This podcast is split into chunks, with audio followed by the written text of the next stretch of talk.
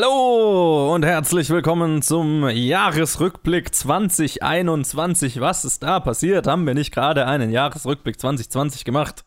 Wer weiß das schon? Ich bin der Johannes, der Luke ist auch dabei. Und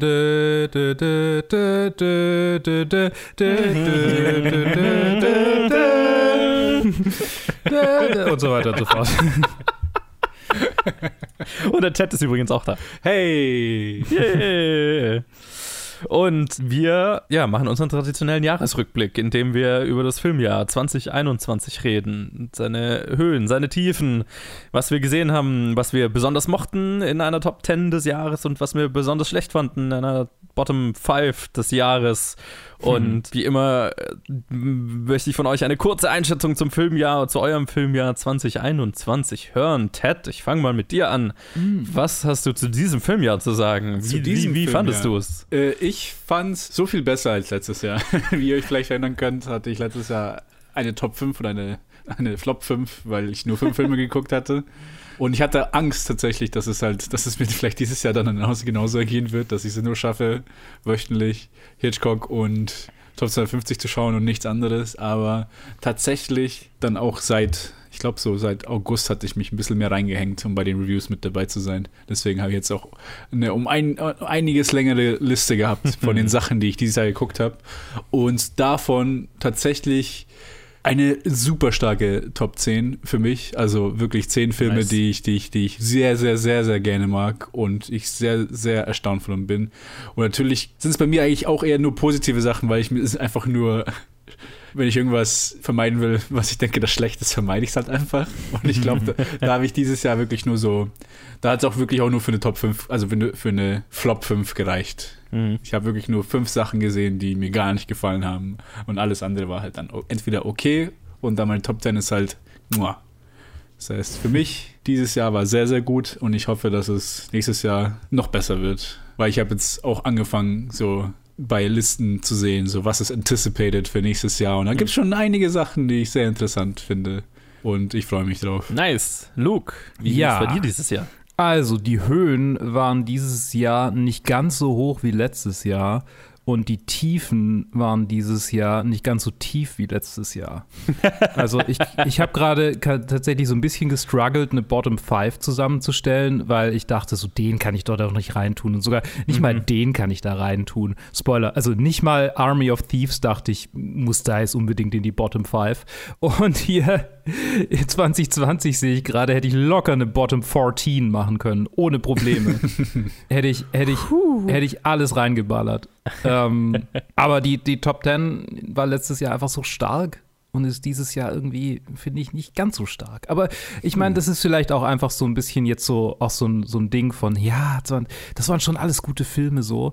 Und vielleicht mit ein bisschen Abstand ist es dann so fast so ein Nostalgie-Ding. Ich kenne keine Ahnung. Aber ich habe ich hab ein paar gute Filme, glaube ich, ähm, hier reingekriegt. Und es war natürlich schön, wieder mehr im Kino zu sein, was 2020 ja irgendwie bisschen schwierig war und dieses Jahr jetzt auch wieder schwierig wurde und sein wird. Und ja, hm, Corona. Hey. Prägt nach wie vor irgendwie so das, das, äh, das Bild und, und ja, keine Ahnung. Ja, der, der zweite Jahresrückblick im, im, in, in, in Corona-Zeiten. Wird es ein dritter? Wir werden es sehen. Ja, definitiv. Ja, ziemlich sicher. So, so, so wie es die Europäer gerade handeln, können wir uns drauf freuen. Spoiler Alert. Yo, äh, mein, mein, mein Filmjahr, ich fand, ich fand das Filmjahr ganz gut. Ich habe lang nicht so viel geschafft zu schauen dieses Jahr, einfach weil ich ein halbes Jahr sehr beschäftigt war. Ich hoffe, ihr habt alle Friedmanns 4 geschaut. Haha. hint, hint, hint. Wer es noch nicht geschaut hat, schaut's jetzt. genau, deswegen, also ich habe ich hab, äh, letztes Jahr in meiner Letterbox-Statistik von letztem Jahr hatte ich 390 Diary Entries und das war schon niedriger als davor. Dieses Jahr habe ich genau 100 oder fast 100 weniger. Ich bin bei 297 und ich werde die 300 schon noch knacken vor Ende des Jahres. Also wir nehmen das jetzt gerade am 21. auf. Aber das schon, das ist schon mit einem mit einem Weekly Durchschnitt, mit wöchentlichen Durchschnitt von 5,8 Filmen pro Woche. Das ist schon, das ist schon schwach. Aber Ist halt doppelt so viel wie bei mir. ja, also das, aber Mai, also Mai ging halt, ging halt nicht anders. Deswegen auch für die Top 10, ich habe noch, hätte noch gerne einiges nachgeholt. Ähm, auch übrigens Disclaimer im Vorhinein. Wie gesagt, wir nehmen das am 21.12. auf. Einen Tag später schaue ich den neuen Matrix-Film. Ich behalte mir vor, dass der noch in der Top 10 landen kann und dass ich dann am Ende der Episode noch nachträglich was aufnehme. Ich wollte weiß, gerade sagen, ja. Also, äh, äh, ne, wenn es einem von euch auch so geht, dann, ne, dann schieben wir einfach noch so kurze Updates am Ende der Episode nach, äh, bevor wir sie raushauen, was da sich vielleicht verschoben hat. Aber äh, genau, einfach terminbedingt müssen wir es jetzt aufnehmen. Deswegen, genau, es, es gibt noch gute anderthalb Wochen oder so, in denen, in denen man noch was schauen könnte, was da theoretisch noch drin landen könnte. Das nochmal vorne hingestellt, dazu dann aber am Ende der Episode mehr. Aber ansonsten, ich fand, ich fand, das Jahr hatte ziemlich viele Höhen. Also ich äh, wie, wie auch letztes Jahr, ähm, fiel es mir ziemlich leicht, eine Top 10 zu machen. Hab wieder eher so eine Top 30. aber schon, also, ja, ich sag mal, 15 Filme, die wirklich Top 10, ne, wirklich 100% Top, ja, vielleicht 20 Filme, die Top 10 relevant sind und dann Filme, die ich sehr gut fand. Bottom 5 fiel mir wie immer schwer. Ich habe ziemlich genau fünf Filme gefunden, die ich wirklich da reintun könnte und dann noch so ein paar, die, die, ja, die ich da auch reinmachen könnte, aber das fände fänd ich fast ein bisschen gemein. aber es, es sind ziemlich genau fünf geworden. Ja, und das, also ja, das, das war, wie Luke auch schon gesagt hat, ich fand es sehr schön, dass es relativ viel wieder Kino gab. Von, von, also für mich, aber halt nach wie vor alles ein bisschen kompliziert. Ne? Es, es war so, gab so Wochen, da war ich dann häufig im Kino und dann plötzlich wieder gar nicht und dann Mhm. Und, dann standen wir mal vorm Kino oder parallel vorm Kino Ja. und wussten nicht, dass man Tests braucht. Genau, irgendwann war 2G Plus und plötzlich war es ganz schön anstrengend, ins Kino zu gehen, wenn du irgendwie einen normalen Arbeitstag hast und an dem Tag noch irgendwo dir einen Test besorgen musst. Ja, ja. ja, ich habe auch noch einiges verpasst gehabt, wo ich jetzt fünf Wochen lang krank war, wo ich einfach so, Ja. okay, Lockdown, ich kann mir keine das Filme hilft anschauen. natürlich auch nicht. Ja. Ja. Ich finde es lustig, wie man in meiner Letterbox-Statistik exakt sieht, wann ich angefangen habe, an Friedmanns 4 zu arbeiten, wo der Filmkonsum dann drastisch runtergeht. Und du siehst auch exakt die Woche, in der ich meinen Kurzfilm gemacht habe, es die einzige Woche, in der ich keinen einzigen gelockten Film habe. Das war, äh, das war ein busy, eine busy Woche. Ja. Mhm. Ja, ja, ja. Das ist, ja, das ist, das ist ganz geil. Das liebe ich ja an Letterbox, dass du einfach so in die Statistiken gehen kannst und du kannst so richtig. Sich selbst beobachten, ein bisschen analysieren. Ja, genau, dann d- dich selber analysieren. Das, ich bin da viel zu sehr Statistik-Nerd. Ich äh, schaue auch die ganze Zeit immer, wie sich die äh, Most Watched Directors und Actors und so weiter Liste über das Jahr verändert und bin da immer so, ah, äh, Ich glaube, Most Watch Director haben wir für dieses Jahr. ich meine, ja, offensichtlich alle denselben. Ich habe 24 Hitch Hitchcock-Filme gelockt, also. Das, Ja, das, das ist unmöglich, dass wir da einen anderen. Ja, Das wäre eine Riesenüberraschung, die, die irgendjemand hier Ja. geheim Dann hat gehalten irgendjemand einen, einen richtigen Marathon von irgendjemand anders noch gemacht. Von einem Regisseur, der erstmal über diese 20 Filme gemacht hat. Ne? Ja, genau. Also das Ja. musste er auch erstmal finden. So. Aber ja, auch meine, meine Most, Most Watched Directors Liste finde ich ganz, ist relativ divers, was mich auch freut. Ja, sollen wir, sollen wir, sollen wir mal loslegen? Ja. Ja, leg mal los. Und wie immer fangen wir mit den negativeren Aspekten des Jahres an, damit wir dann das Jahr gebührend mit den positiven Sachen feiern und abschließen können. Und deswegen legen wir los mit unseren Bottom Five, den fünf Filmen, die uns das Jahr zumindest zwei Stunden lang vermiest haben. Und wie wir diese Listen immer besprechen, ist, wir fangen ganz unten an, ab, nennen abwechselnd einen, einen Platz und wenn der bei einem von uns höher ist, dann verschieben wir das Gespräch über den Film, bis es bei dem höchsten Punkt in der Liste von einem von uns angekommen ist. Ja. Es war komplizierter ausgedrückt, als es ist. Und deswegen würde ich sagen, Luke, leg du doch mal los. Was ist dein fünft schlechtester Film Mein 2021? fünft schlechtester Film 2021 ist tatsächlich News of the World. What? Ja, ich, ich, ich weiß nicht, ich fand ihn lame. Okay. Holy shit. Ich habe den tatsächlich nicht gesehen, also. Ich habe kurz überlegt, ob ich The Dry an die Stelle setzen soll, aber im, bisschen, im Prinzip teilen die zwei sich den Platz, weil beide waren lame. Ist das dieser Tom Hanks-Film? Mhm. Ja, Ah, okay. äh, ist der Tom Hanks-Film und The Dry ist tatsächlich mit Eric Barner, den haben wir auf dem Fantasy-Filmfest gesehen. Ich, ja, keine Ahnung. Ich habe schon gesagt, ich habe ich hab äh, dieses Jahr gestruggelt mit der Bottom Five. Vielleicht hätte ich Army of Mhm. Thieves hier hinschieben sollen, aber den habe ich mit irgendwie Freunden gesehen und News of the World habe ich allein gesehen und ich glaube, das gibt dem halt einfach. Und ich war betrunken bei Army of Thieves. ja, okay, dann. Und ja, sonst, äh, sonst fällt mir nichts ein, Ja. was ich da hätte hinschieben können. Also, hm. Also News of the World ist auf Platz 29 meiner Bestliste, aber Ja, ja, es, es, ich habe das alles in einer Liste. Also ich scroll einfach runter. ja, ja, Ach hab so, auch, hab ich, hab ich's okay, auch so gemacht. okay, nur, okay, ich verstehe. Ich, ich saß nicht davor und habe gedacht, oh, was kommt auf meine Worst-Liste, sondern ich habe alle Filme, die ich in 2021 gesehen habe, in eine Liste gepackt und habe dann einfach sortiert und dachte mir, hm, welcher kommt es dahin, welcher kommt es dahin. So fällt mir das eigentlich am leichtesten. Okay, okay. Ja, kann man machen. Ja. Ted. Äh, bei mir, mein Platz 5 ist Godzilla vs. Kong. Was, ähm, ja, also, er hat schon ein paar Sachen gehabt, die ich ganz lustig fand. Und mir, äh, eigentlich nein. Ich muss sagen, dass ich mich fast gar nicht an den Film erinnere. Das ist eigentlich genau das Problem. also nicht mal an die, Okay. an die coolen Sachen, an die ich mich erinnern sollte. Ich glaube, ganz am Ende den ganzen den Kampf zwischen Godzilla und Kong, daran kann ich mich so vage erinnern. Aber für den ganzen Rest ist halt so, ah, okay, ich weiß, dass sie am Anfang so, so einen Mythos, so einen, so einen Explainer hatten am Anfang des Filmes, aber so im Großen und Ganzen hat er einfach keinen großen Eindruck hinterlassen und so meh im, im Nachhinein irgendwie. Kannst Nee. vergessen, dass ich den, ich habe den gar nicht gelockt. Ich habe den gesehen. aber, aber der You ist, bei see mir, what I'm talking about. der ist bei mir im Mittelfeld. Der ist, der ist bei mir im Ah, Mittelfeld. okay. Alles klar. Also der hat, ich, den, der, der ist jetzt einer, der nicht auf meiner, ich hatte den eine Zeit lang auf meiner Bestliste, so einfach so Ehrenplatz, weil Godzilla in dem Film vorkommt und dann irgendwann, ne, wo ich dann die Liste, also ich führe das ganze Jahr über, schmeiße ich immer alle Filme, die theoretisch vielleicht in der Liste landen könnten, schmeiße ich das ganze Jahr über schon immer auf die Liste Mhm. und am Ende des Jahres sortiere ich sie dann und äh, ja, beim Sortieren habe ich mir dann irgendwann gedacht, okay, jetzt müssen wir mal ehrlich sein, der, hat hier, der gehört hier nicht hin, aber auch wenn ich Spaß hatte.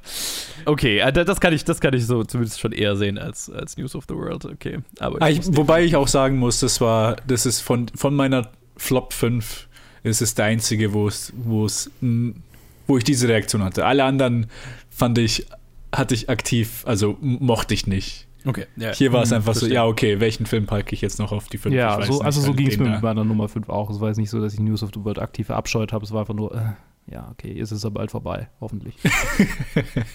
Oh, ich muss definitiv mehr von dem Champagner trinken. Um uns zuzuhören. Ja. So, mein Platz 5 ist ein Film, an den ich mich wirklich nicht mehr wirklich erinnert habe, als ich durchgestrollt bin, nämlich Thunder Force. oh, den habe ich auch gesehen. Okay, vielleicht. ähm, Stimmt. Was ist, was ist das? Keine Ahnung. Das ist ein Melissa McCarthy Netflix Superheldenfilm. Ja. Ah, ja, ja. Okay. Ja, ähm, ich schließe mich dir an, Joe. Der ist definitiv, der war definitiv schlechter als News of the World. Ja, okay, danke schön. Ich habe ihn, einfach- ich hab ihn einfach irgendwie übersehen in meiner, in meiner Liste. Sorry. Sorry. Es passiert, wenn man nicht alles loggt, ver- vergisst man einfach, was man Ja, ich gesehen hat. Ja. Es ist eine, halt, eine, eine gute Letterboxd-Moral ist hilfreich. Ja, ich hatte bei dem, also ganz ehrlich, bei dem Film hatte ich nicht mehr die Energien zu loggen. So einfach nur so. ah. Ich wollte, ja, ja, ich wollte gerade sagen, also von allen Filmen, wo ich am meisten verstehen könnte, wenn, wenn du einfach vergessen hast, sie zu locken, dann äh, ist das Thunder Force definitiv. Ich weiß auch gar nicht groß, was ich über den Film sagen soll. Es ist halt einfach, ich kann, ich kann mich nicht mal wirklich. Dann kam der raus. Ich weiß, die waren Ja. irgendwann im, in einem Lamborghini. Sti- und kamen klar. in den Lamborghini nicht rein, weil sie dick sind. Ja, Ich habe ich hab auf, dem, ich hab auf dem Regisseur geklickt und dann sehe ich so, die alle seine Filme, die er gemacht hat, sind mit Melissa McCarthy. Und ich so, ah, das muss hier, das muss ihr Mann ist sein. Und steht ja ihr Mann, married to Melissa McCarthy. So, okay, Yep. alles klar. Jo, das ist auch alles, was ich zu dem Film zu sagen habe. Ich erinnere mich nicht wirklich dran. Nice. Luke, Ja, das war dein Platz 4. ich würde sagen, Thunder Force ist mein Platz 4 und ich setze jetzt Bad Hair auf Platz 5. Aber dann rede ich jetzt Okay. über Bad Hair. Okay, okay, okay. es tut okay. mir leid, es tut mir leid. Ich bin, ich bin so furchtbar dieses Jahr. Bad Hair war ein Film, den wir auf dem Fantasy Filmfest gesehen haben. Ein haarbasierter Body-Horror-Creature-Feature, irgendwie beides so ein bisschen. Mit einem Augenzwinkern. mit dem Augenzwinkern, aber ach, es war spät und ich hatte nicht mehr so viel Bock und äh, naja. Ja. Kann ich sehen. Ich, ich fand ihn ganz okay, aber Also also, es jetzt ging- nicht. ja. Aber ja. Es ging um blutsaugende ähm, Weaves. Alles klar. Ich liebe immer diese, wenn das dann kommt, weil ich einfach bei dem Fantasy-Film-Fest einfach nicht dabei bin. Ich so, okay. Es kommt, es kommt noch mal einer, Spoiler, es kommt noch mal einer aus dem Fantasy. Noch einer, okay. Ja. Ja, also aber Bad Hair habe ich inzwischen, da habe ich einige, äh, so, ne, das, das, der, der ist als Blu-ray und DVD und so weiter verfügbar. Ja, der ist okay. auf jeden Fall raus. Weil wir Nice. es gerade davon hatten, dass wir manchmal nicht wissen, bei Fantasy-Filmfest-Sachen sind die dann tatsächlich irgendwann rausgekommen oder nicht. Aber Hm. ja, der ist definitiv raus. Ja, und da steht auf Letterbox steht da manchmal 2020 und da weiß ich auch nicht, kann ich den da jetzt draufsetzen oder nicht? Na, du, du musst danach gehen, wann er hier rauskam, weil Ja. das 20, also gerade bei solchen Filmen ist ja oft dann der erste Festival-Release dann der, der als ne, Ja, Letterboxd ja. steht oder gerade bei den Festivalfilmen ist ja dann, Mhm. dann sind die in den USA oft früher raus als hier, also gerade die Oscar-Filme und so. Ihr, ihr wisst ja, wie es läuft. Ja. alles, was man halt vorher nicht geschafft hätte, hier zu gucken. Also Ja. auch wenn es raus war. Ähm, okay, warte, dann, dann machen wir noch meine, meinen vierten Platz. Yes, ich, ich bin Platz gespannt, vier. ob er bei euch auch dabei ist. Und zwar ist es F9. Nein. Hat es nicht in die 5 geschafft, ist auf meinem Bottom Platz 8. Ah, nicht okay. gesehen. Nicht, Nicht gesehen. Ja, okay, Mhm. gut. Ähm, die habe ich, ich glaube, die habe ich an zwei Tagen hintereinander gesehen. Und zwar, oder vielleicht sogar am selben Tag. Godzilla vs. Kong und dann, Oh. und, und dann Das ist F9. sehr viel stupide Action und sehr viel lange stupide Action. Die sind ja alle beide zweieinhalb Stunden lang. Ja, ich wollte gerade sagen, ich glaube, das könnte so das erst, das war, Ende Juli oder August, wo Mhm. ich halt bei den Reviews wieder dabei sein wollte. Und da ich Mhm. halt die, ich so, welche schaffe ich denn? Ich so, ja, okay, die schaue ich mir an. Und ja, F9 war das erste Mal, wo ich einfach irgendwie traurig war. So? Was ist aus daraus geworden, ey? Weil ich mich zurück F8, ich weiß nicht, wann und wie ich echt F8 gesehen habe, aber Mhm.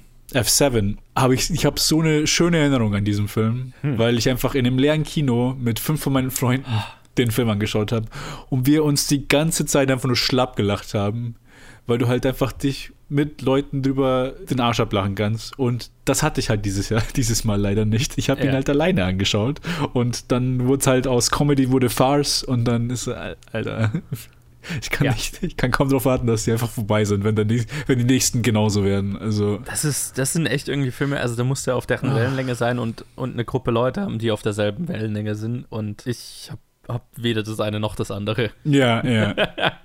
Ich kenne auch niemanden, der die leidenschaftlich schaut, deswegen, ähm, Ich, ich, ich, ja. ich habe so ein bisschen Blame für Patrick Willems, weil er macht ja immer so YouTube-Videos und er hat eine Zeit lang hat er so YouTube-Videos gemacht, wo er so bla bla bla and here's why it's awesome. Und dann Mhm. macht er halt so 20 Minuten lang, wo er einfach so goscht über Fast and Furious und it's about family und bla bla bla. Und er schafft es bei mir irgendwie immer, über Sachen zu reden, wo es sich wirklich so anhört, so, ah, vielleicht mag ich es sogar. Und dann, ich glaube, ihn, hatte ich- ihn hatte ich im Hinterkopf, als ich dann diesen Film angeschaut habe und dann, wo ich einfach nur so mega enttäuscht war. Ich so, ah, ich hasse das. ja, Also in dem Moment halt einfach so, ah, das. dann halt noch persönlichen Geschmack, ne? Ja, ja, genau. Aber ja, das ist, das ist mein vierter Platz. Okay. Mein Platz 4, den habt ihr, glaube ich, beide nicht gesehen, ist M. Night Shyamalans neuer Film Old. Ah ja, Hm. den hatte ich nicht geschafft. Habe ich auch nicht Ja. geguckt. Ja, ziemlich enttäuschend. Hatte ich ja im Review auch drüber geredet. Halt einfach sehr awkward, sehr die schlechten Züge von M. Night Shyamalan, würde ich jetzt mal sagen, ohne, ohne viel von, seinen besseren, von seiner besseren Seite, von seinem quirky Genre, Genre Händchen, sage ich jetzt mal.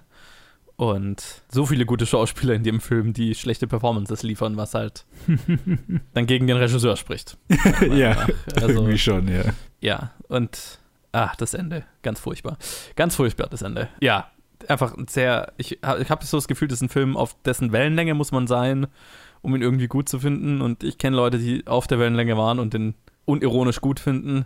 Und ich kann das sehen, aber ich, kann- ich komme einfach nicht über das sehr merkwürdige Writing weg, drüber weg. Also gibt einen fucking Charakter, der heißt Mid-Sized Sedan. Dar darauf komme ich nicht klar. Und Ich weiß nicht, ob es lustig gemeint ist oder nicht. Ich verstehe den Film nicht. Punkt. Das war mein Okay. Platz 4. Luke, was Ja, ist dein Platz 3? Mein Platz 3 ist Jacob's Wife. Bestimmt für viele, viele ähm, Genre-Liebhaber ein, ein, ein Fest, weil er so augenzwinkernd ist und alles irgendwie. Aber ich muss sagen, ich, vielleicht bin ich es auch nicht mehr gewohnt gewesen, aber so einen ganzen Tag im Kino sitzen und dann am Ende des Tages so ein, einfach so ein Schlock, nicht mal Schlock, einfach so ein, so ein Trash-Fest serviert zu bekommen. Das hat mich dieses Mal einfach nur ausgelaugt und, und ich fand es nicht so wahnsinnig gut. So, also ich konnte nicht lachen, es war, oder vielleicht habe ich einmal gelacht, aber es war, ich fand es nicht so wahnsinnig. Also ich habe ich hab ihn nur negativ in Erinnerung. Das ist ein bisschen schade, weil bestimmt viel, viel Liebe reingeflossen ist und du fandst ihn definitiv besser, viel besser als ich. Deutlich Ähm, besser, ja. Ja, ähm, aber ja. Also irgendwie war's, ist es, glaube ich, auch wieder so ein Verfassungsding, ähnlich wie bei Bad Hair. Ja, wollte gerade sagen, jetzt haben wir zwei Filme, Ja, ich meine, merklich, glaube ich, drunter gelitten haben, dass sie der fünfte Film in, an einem Tag waren. ja, und ich meine, das ist halt, vielleicht, ich werde einfach alt. Ich kann keine 10 Stunden Filme mehr gucken an, an Ja. einem Tag. Schafft mich raus aufs Feld.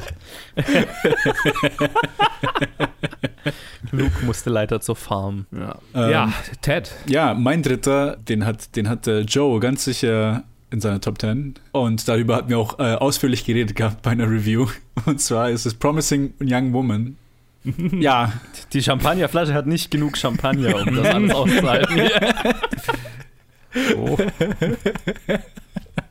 aber was soll ich sagen? Ich meine, da haben wir, da haben Joe und ich uns schon, also da haben wir ziemlich lang drüber geredet. Ja. Wie, also über unsere Gefühle über diesen Film. Und äh, wir sind da halt auf den zwei entgegengesetzten Polen. Und Ja. ich bin halt, also ich bin, ich habe halt genau das Gegenteil. Obwohl ich halt einiges appreciaten kann, kann ich nicht drüber hinwegsehen, wie das Ende einfach den ganzen Film für mich ruiniert. Und nicht nur das, aber ja, ich würde da einfach auf, unser, auf das Review verweisen. Ansonsten ist es hier zu viel zum Besprechen. Richtig, das ist ja auch nicht mehr der Ort dafür. Ja, genau. Holy shit, du willst nicht wissen, wo der auf meiner Liste ist. Oh, ich bin gespannt. Ah, oh, und ich habe gerade gemerkt, Champagner ist nicht gut zum Exen. Holy fuck. Das war Ja. keine gute Idee. Das, so. ist, das ist keine, mein Gott, was ist los Nein, mit das dir? ist auch irgendwie eine Schande. So, mein Platz 3, jetzt, jetzt genau, jetzt hatten wir gerade einen, den ich deutlich besser fand als Luke. Jetzt kommt einer, den Luke deutlich besser fand als ich. Mein Platz 3 ist Bliss. Ja, ja. Der sehr merkwürdige Amazon Prime-Film mit Owen Wilson und Salma Hayek. Ich will nicht wiederholen, was ich im Review gesagt habe, aber das war ein ziemlicher Missfire auf jeder Ebene für mich. Und ja, ich, ich habe nicht wirklich verstanden, warum dieser Film existiert. ähm, ja, und, und auch das, also ja, generell Owen Wilson und Salma Hayek waren, fand ich beide nicht gut drin und ich glaube auch, fand auch, dass das Konzept nicht wirklich durchdacht und war und funktioniert hat. Und er war auch noch dazu sehr, sehr hässlich. ja. Ja, rundum nicht meins. Und deswegen ist er auf Platz 3. Luke, jetzt äh, kommen wir in die, zu der letzten jetzt, kommen wir, jetzt kommen wir zu den Filmen, die ich tatsächlich hier drin habe, außer vielleicht Thunder Force, der vielleicht jetzt gerade auf Platz 3 gerutscht ist. und Jacob's Wife und Bad Hair sind Okay. Platz 2 ist Red Notice. Äh, kommt noch. Ja, Ach so, okay. Alles klar. Platz 2 bei mir ist Halloween Kills. Hm, ist auf meinem Platz 10. Also, Ach so, ja, klar. Ähm, ich habe halt nicht so Also- viele schlechte Sachen gesehen, aber das war wirklich ein Film, wo ich, wo ich teilweise einfach stupefied war an, an dem Level, also an den Entscheidungen, die da getroffen wurden, was, Hm. in welche Richtung sie diesen Film bringen, also diese Trilogie bringen wollen. Und ja, was für ein Trashfire, also in meiner Meinung. einige sehr merkwürdige. Also nach einem ersten Teil oder zweiten Teil oder was auch immer der letzte war, jetzt in der Chronologie, ähm, den ich ja, der, der ja ziemlich gut war. Ja, ja, genau. Das, Ähm. macht, das macht den Nosedive irgendwie noch, noch irgendwie perplexer. Ich, ich weiß nicht, Ja. was da passiert ist. Aber ja, das ist, mein, das ist meine Nummer zwei. Mhm, mhm. Ja, auch einfach so ein Film, der sich sein Konzept definitiv nicht gut genug durchdacht hat. Holy. Puh. Wo, wo sind wir jetzt? Mein Platz 2, oder? Genau. Mein Platz 2 ist der prätest- prätentiöseste Film, den ich das ganze Jahr gesehen habe. Malcolm and Marie. Hey, äh, Punt. Ey. Okay. Alles klar. Und jetzt können wir drüber reden, der ist nämlich meine Nummer 1. Ah, Ja, Mann. Oh Gott. Ich, ähm, ja, also es ist so ein bisschen so ein Ding, okay, jetzt wollen wir unsere Version von Marriage Story, aber es ist ein, es ist ein Coverspiel, wo sie sich einfach nur anbrüllen die ganze Zeit über und die toxischste Beziehung aller Zeiten ausleben, die auch noch ein Wow. Happy End hat. Der ganze Film ist so eine, eine, eine, eine Ode an eine unglaublich toxische Beziehung. Es ist und, und der, der Film möchte dir die unironisch als, als erstrebenswert verkaufen. Das, oh, das tut weh. Es ist, es ist, es ist schrecklich. Ja. ja, Und es ist ein Film, der, der, der so von sich selbst überzeugt ist und so in sich selbst verliebt ist. Huh. Und dann noch so daneben langt, was die eigene Message und. Mir fällt gerade auf, Ted, hast du den auch auf deiner Liste und haben wir dich nein, nein, nein, okay, den habe ich okay. nicht auf meiner Liste. Ich bin einfach nur. Ich Also- wollte, ich wollte einfach nur sagen, dass ich. Ich habe eure Reviews gesehen, als der Film rauskam. Ich war hatte ihn gar nicht auf dem Schirm. Dann, und das erste, was ich über den Film gesehen habe, waren eure Reviews und dann ein Haufen anderer Reviews, wo einfach nur Leute ihn gehasst haben. Und so, okay, den, den kann ich mir sparen. ja, zu Recht, zu Recht. Ja, creepy und falsch und, und schlecht. Er ist creepy, er ist, möchte gar nicht nochmal anfangen, darüber mich aufzuregen, wie ein Filmemacher einen Film macht, indem sich ein Filmemacher spezifisch über ein schlechtes Review von einer Filmkritikerin echauffiert, über die sich der echte Filmemacher auch mal echauffiert hat. Und was für ein unglaubliches Selbstbeweihräucherung das ist. Holy shit. Damn. Das, ist, das tut weh. Das tut wirklich weh. Das Einzige, was ich mit dem Film weiß, ist, dass ich die zwei Schauspieler mag. Ja, sehr, sehr gute Schauspieler, ähm, die wirklich alles geben und schön, aber, aber das Material ist halt Murks. Ted, dein Platz Ähm, eins. mein Platz 1 ist ein Film, den ich nur zufällig gesehen habe. Und zwar bei der Family wurde, wurde er auserwählt von der Family. Oh, ich weiß, welcher. Und zwar ist es The Tomorrow War. Ja. die, the Chris Pratt Amazon Prime Vehicle. Oh Gott, was für ein was für ein dreckiger Film. Der ist einfach so trash. Und die Sache ist halt, das Konzept finde ich an sich interessant, was ihn halt noch enttäuschender macht. Und, so, okay. Mhm. Und dann irgendwie Chris Pratt, ich, ich weiß, vielleicht mag ich den einfach nicht mehr. Also, Hä, aber, aber es ist die Stimme von Garfield. und, von Und Mario. Mario. Und keine Ahnung. Wahrscheinlich noch viele andere in der Zukunft. Warum magst du ihn nicht? Wir mögen ihn. Warum magst du ihn nicht? Wir mögen ihn. Warum Einer magst du von ihn uns. nicht? Einer Wir von uns. mögen ihn. One of us.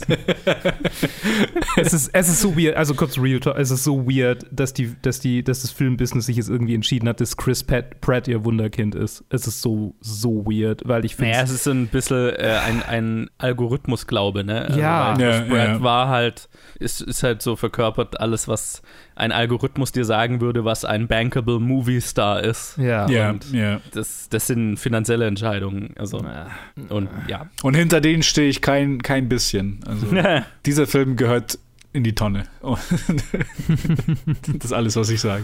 Äh, So, ein Film aus dem Algorithmus mit einem Star aus dem Algorithmus. Ja, ab, apropos ein Film aus dem Algorithmus. Also der, meine Nummer eins ist Luke Nummer, Lukes Nummer zwei und das ist wirklich ein Film aus dem Algorithmus. Oh ja. Red Notice. Es war schwer zu entscheiden, ob Malcolm und Marie, also es ist ja, Red Notice und Malcolm und Marie sind das absolute Gegenteil und Mhm. sind verkörpern das Schlimmste ihrer beiden Genres. ne? äh, äh, Red Notice ist das absolut Schlimmste, was ein moderner Blockbuster sein kann. Und Malcolm and Marie ist das Schlimmste, was ein prätentiöser Indie-Film sein kann. Und die beiden haben sich geprügelt darum, was relevanter ist. Und weil mein Problem mit teuren, überproportionierten Studio-Blockbustern ein größeres ist als mit Indie-Filmen, ist der auf Platz 1 gelandet. Alles Ähm, das war meine rationale, Ration, also wie ich es mir halt hergeleitet habe letztendlich. Ja, ja. Ich meine, wir haben vor relativ kurzer Zeit drüber geredet, deswegen würde ich jetzt nicht zu lang drauf rumreiten, aber ein Film, der sich wie von einem Algorithmus geschrieben anfühlt ähm, und halt auch so ein Film, an den ich mich relativ schnell nicht mehr wirklich erinnern werde, aber der mehr gekostet hat als Dune. Nice.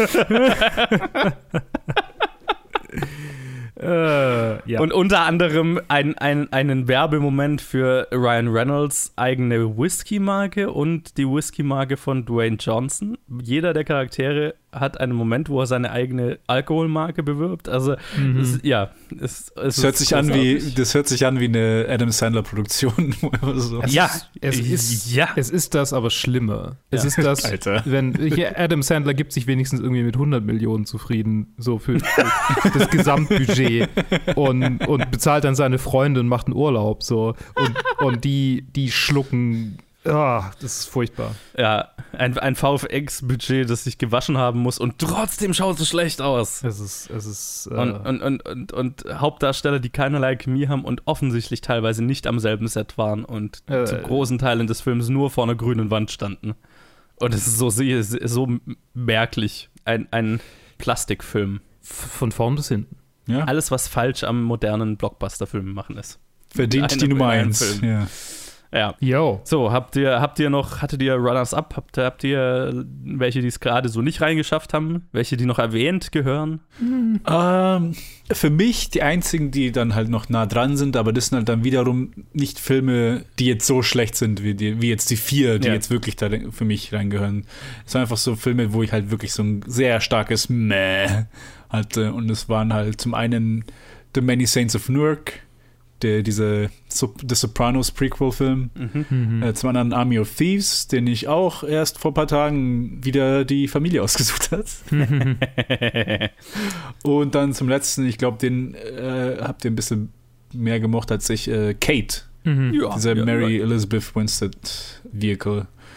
Das waren die drei, die noch irgendwie hätten vielleicht reinkommen können, hätte ich die anderen nicht gesehen. Alles andere sind Sachen, die ich gemocht habe. Ich glaube, also bei mir ist Army of Thieves definitiv auch bei den Runners-Up. Army of the Dead, kam der dieses Jahr oder letztes Jahr? Den habe ich nicht komplett gesehen. Die kamen ziemlich nah aneinander raus, oder? Ja, ich glaube, der war auch dieses Jahr. Ja, Mhm. ähm, den habe ich, den habe ich nicht komplett angeguckt. Der wäre vielleicht ein Runners-Up, wenn ich ihn komplett geguckt hätte. Keine Ahnung. Ich meine, Bliss. Bliss ist so ein Ding, der ist kurz davor, in dieser Bottom zu landen, so mit ein bisschen Abstand. Äh, ich kann schon deine Kritik sehen. Ich glaube, in dem Moment war ich einfach irgendwie so ein bisschen fired up. Bin mir nicht Was ja auch voll okay ist. Also, Ja, ja, nee, also, also er, ist, er, er, er, ha- hangelt sich auf jeden Fall durch, durchs Mittelfeld, ähm, aber ich glaube, ihn zu einem wirklichen Ry und The Dry habe ich ja schon erwähnt. Der Mhm. war mir einfach zu namensgebend. Fair enough.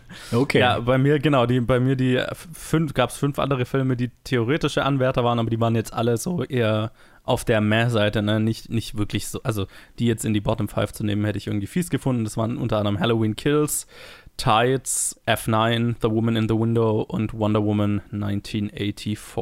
Oh, den habe ich ganz vergessen. Den hatte ich. Äh, Eben. Ähm, ja. Aber ja, die, die waren jetzt alle nicht so, also, ne, das, Der kam auch dieses Jahr raus. Hm. Ja, ja, der müsste doch hierzu, hierzulande. Ja, der- das stimmt, ja. Ich habe ihn, ich hab ihn irgendwie gefühlt bei 2020 noch ver verortet, aber ja, ja, klar. Ja, ja, ich hätte es auch nicht mehr so richtig in Erinnerung, aber ich hatte ihn 2021 in, im Tagebuch, im Letterbox stehen Ah. und den haben wir ja besprochen, also müsste ich ihn auch da angeschaut haben, wo er rauskam. Ja, ja, denke ich auch. Ja, ich, ich muss mal, aber der wäre bei mir im Mittelfeld. Also Ich fand ihn nicht so kacke. Nee, genau, also ja, kein ernsthafter Anwärter, wäre ein Anwärter gewesen, wenn es nicht fünf Filme, die wirklich schlecht waren, Ja. gegeben hätte. So, ne, das, das trifft auf die alle zu. Absolut, absolut. So, Yes. Jetzt äh, widmen wir uns doch den erfreulicheren Elementen dieses Jahr, den erfreulicheren Filmen, der auch, den auch deutlich längeren Listen, hoffe ich mal. Also geht mir zumindest immer so. Mhm. Ich glaube, das ist immer so eine Kombination aus, wenn man, wenn man eh das Gefühl hat, ein Film ist überhaupt nicht für einen oder man würde den Film nicht mögen, dann schaut man ihn auch oft nicht an. Ne?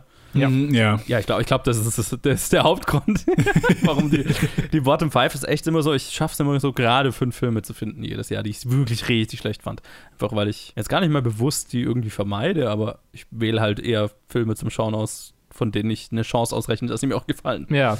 Ja, das ist halt die Sache. Ähm, viele schauen sich halt alles an, um, um up to date zu sein, um über alles reden zu können, wenn irgendwie Diskurs über irgendwas gibt. Und dann so, ja, okay, das vieles kann man sich halt einfach sparen. Wenn man, Mache ich schon auch, ne? Also ich meine, Red Notice hatte ich jetzt nicht die ho äh, hohe Erwartung dran und so, aber Mm, Das ist mehr so, ich will den, das Trashfire auch sehen. Ja, ist ein Hate-Watch. Ja. Naja, ich bin, ich bin, ich bin gespannt darauf, was das, was es damit auf sich hat. Das war Ja, mir so mein, mein Mhm. Grund, Red Notice zu schauen. Also, er hat noch gar nicht mal so viel schlechte Kritiken, sondern er hat einfach irgendwie ein, was, 200 irgendwas Millionen Dwayne Johnson Vanity Project bei Netflix. What the, wie schaut das aus? So, ja, macht Sinn. wie Plastik. Aber das war mehr, ne, also, ja. Aber äh, kommt selten vor, dass ich einen Film wirklich schaue und von vornherein mir denke, "Ugh, das könnte nichts werden. Deswegen die Top-Liste ist immer deutlich länger. Wir beschränken es auf 10 und dann können wir hinterher noch drüber reden, was vielleicht noch um die, um die Plätze gekämpft hat, aber es nicht ganz reingeschafft hat. Aber ich würde sagen, wir, wir machen gar nicht lang drum rum. Mhm. Ted, dann fangen wir doch mit dir an. Was ist dein Platz Alles 10? klar. Mein Platz 10 ist mein Platz 10, weil ich mir noch bei dem nicht ganz sicher war, weil ich auf jeden Fall einen Rewatch für diesen Film geplant hatte, nachdem ich mit Joe drüber geredet hatte. Und Hm. zwar ist es The Green Knight, Oh, der mir sehr gefallen hat, als ich, als ich ihn Also ich weiß nicht, kommt der erstmal bei euch? nee. Ich habe ihn leider nicht gesehen. Je, Ah, jetzt, wo okay. du es gerade gesagt hast, hm. also in meine Top 10 schafft das auf jeden Fall nicht, aber Ach das so, ist ja gar okay. nicht in meiner, in meiner generellen Runners-Up-Liste ist es glaube ich, falsch. Ich glaube, ich muss den da noch irgendwo unterbringen. Aber red erstmal weiter. Ah, alles Top klar. 10 kommt dabei mit. Ähm, bei dem Film war ich halt anfangs einfach nur ein bisschen verwirrt, weil ich hatte eine sehr, sehr, sehr gute Zeit mit dem Film, aber Mhm. am Ende wusste, hatte ich einfach nicht, wusste ich einfach nicht so, war es einfach nur Style over Substance, habe ich, also konnte ich nicht wirklich einordnen und dann haben wir ein bisschen drüber geredet gehabt und hast mir so, so die Verbindungen zu den, zu den eigentlichen Poems und was so, so die Hintergründe da zwischen dem Film und dem Source Material war und dann an dem Punkt war es dann so, okay, bevor ich wirklich mir nochmal ein Bild über mache, ich will ihn mir nochmal anschauen. Aber Mhm. dann halt, keine Ahnung, Corona-Jahr, Zeit vergeht, man kommt nicht dazu, was er machen will. Und ich habe ihn immer noch nicht gesehen. Aber definitiv gehört er für mich in meine Top 10. Ich weiß halt nur nicht, wo genau. Und für jetzt ist es meine Nummer 10. Ja, tatsächlich, also ich habe das Gefühl, wenn ich ihn nochmal schauen würde, würde er wahrscheinlich, ob er jetzt in die Top 10 landen würde, ist keine Ahnung, aber ich glaube, er würde deutlich auch noch besser bewertet sein, als ich ihn Mm, damals bewertet verstehe. habe. Weil Ja. das ist auch so einer, je mehr ich drüber nachgedacht habe, desto mehr wusste ich ihn zu schätzen, so, ne? Ja, genau, aber genau. ja, müsste, müsste ich auch nochmal schauen. Dann äh, Luke, was Oh. ist dein Platz 10? Mein Platz 10 ist Voice of Silence. Nicht gesehen. Der koreanische, eins der koreanischen Entries Ah, im ja. äh, Fantasy Filmfest, der mit ähm, dem Dude aus The Burning, Burning, Aus ich glaube ohne ja, The, genau. nur Burning, Ohne Ja, The, ja. ja. wo er einen stummen Leichenverwerter spielt, der äh, ein, äh, auf, auf eine Geisel aufpassen soll, einfach ein kleines Mädchen aufpassen soll und das mit seinem das zu seiner kleinen Schwester steckt. Und das ist alles sehr cute und sehr gruselig teilweise, aber halt nicht wirklich gruselig, sondern eigentlich war ihm cute, aber halt irgendwie vor dem Hintergrund ein bisschen weird und einfach ein guter, gutes Entry, guter Film, hatte viel Spaß dabei. Ja. Nice. Nice, Auch einer, ja. wo ich mir gerade gedacht habe, hm, der sollte zumindest in der Liste stehen. Aber Meine, äh, meine Nummer er zwei, nicht, aber- meine Nummer zwei vom Festival. Tatsächlich sind zwei aus dem Festival in dieser Top Ten. Oh. Mhm, mhm. nice. Ja. Bin gespannt. Ah, ich Joe. glaube, ich, glaub, ich weiß. Ja. The, Du weißt, du weißt, welcher drüber ist. ja, also ziemlich sicher. The Harder They Fall ist mein Platz 10. Platz 10 ist ja immer so einer, da, da kämpfen viele Filme drum. Ich hätte gerade so fünf Filme, die, die ich da hin und her geschoben habe die ganze Zeit. Der ist bei meinen Runners-Up auch. Jetzt, wo ich drüber nachdenke. Ich habe ihn nicht gesehen. Nee, lass mich da mal kurz was rumschieben. Sollen wir, sollen wir noch mal kurz, sollen wir noch mal kurz Pause machen? Holt sich jeder nee, was zu nee, nee, trinken? ich, ich, ich weiß schon, was ich machen will. Moment. Dann machst du so eine Trailerpause. Jetzt können sie aufstehen und sich ein Eis holen. So. Vergesst, was ich gerade gesagt habe. Coda ist mein Platz 10. Coda. also, äh, fairerweise, äh, ja, es, wie gesagt, es gibt fünf Filme, ich sage jetzt noch nicht welche, weil die könnten bei euch ja vielleicht noch drin sein, aber vielleicht, wenn, wenn wir durch sind, rede ich dann nochmal drüber. Fünf Filme, die sich da um den Platz 10 ein bisschen streiten. The Holiday Fall ist auch großartig, aber jetzt so im Nachhinein, nee, Coda, Coda ist schon einfach ein emotional äh, sehr viel äh, ergreifender Film, ergreifenderer Film. Bin gespannt, was der bei den Oscars nächstes Jahr macht. Ich äh, rechne ihm ganz hohe Chancen für einige Awards zu und ähm, das wäre sehr verdient.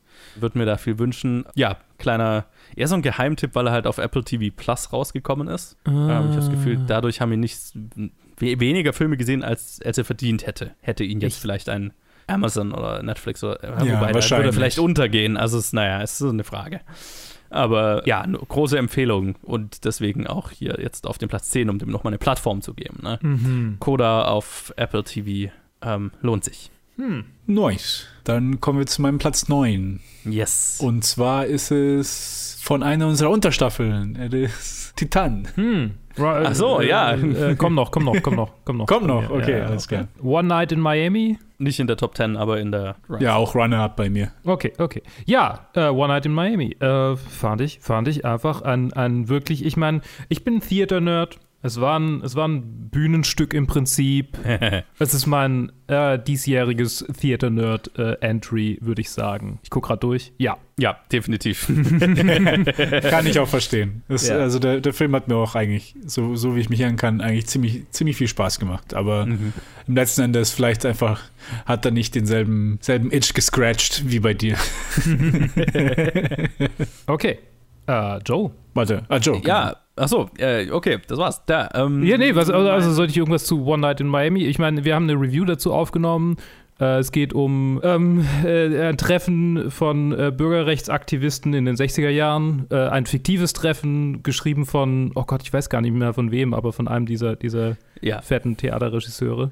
ähm, genau. Und Regie Regina King. Was von Regina King geschrieben? Ja, ja. Nicht geschrieben, Sie war die Regie, Regisseurin, genau, nee, geschrieben Genau, von. Ja. Äh, ja, genau. Also, also er war so ein bisschen das, was ähm, Miami, nee, äh, Ding, ähm, äh, was ist denn los mit mir? Boston Five? Nee, wie hießen sie? Ich bin echt schlecht. Oh, äh, ja, äh, Trial of the Chicago Seven. Trial of the Chicago Seven.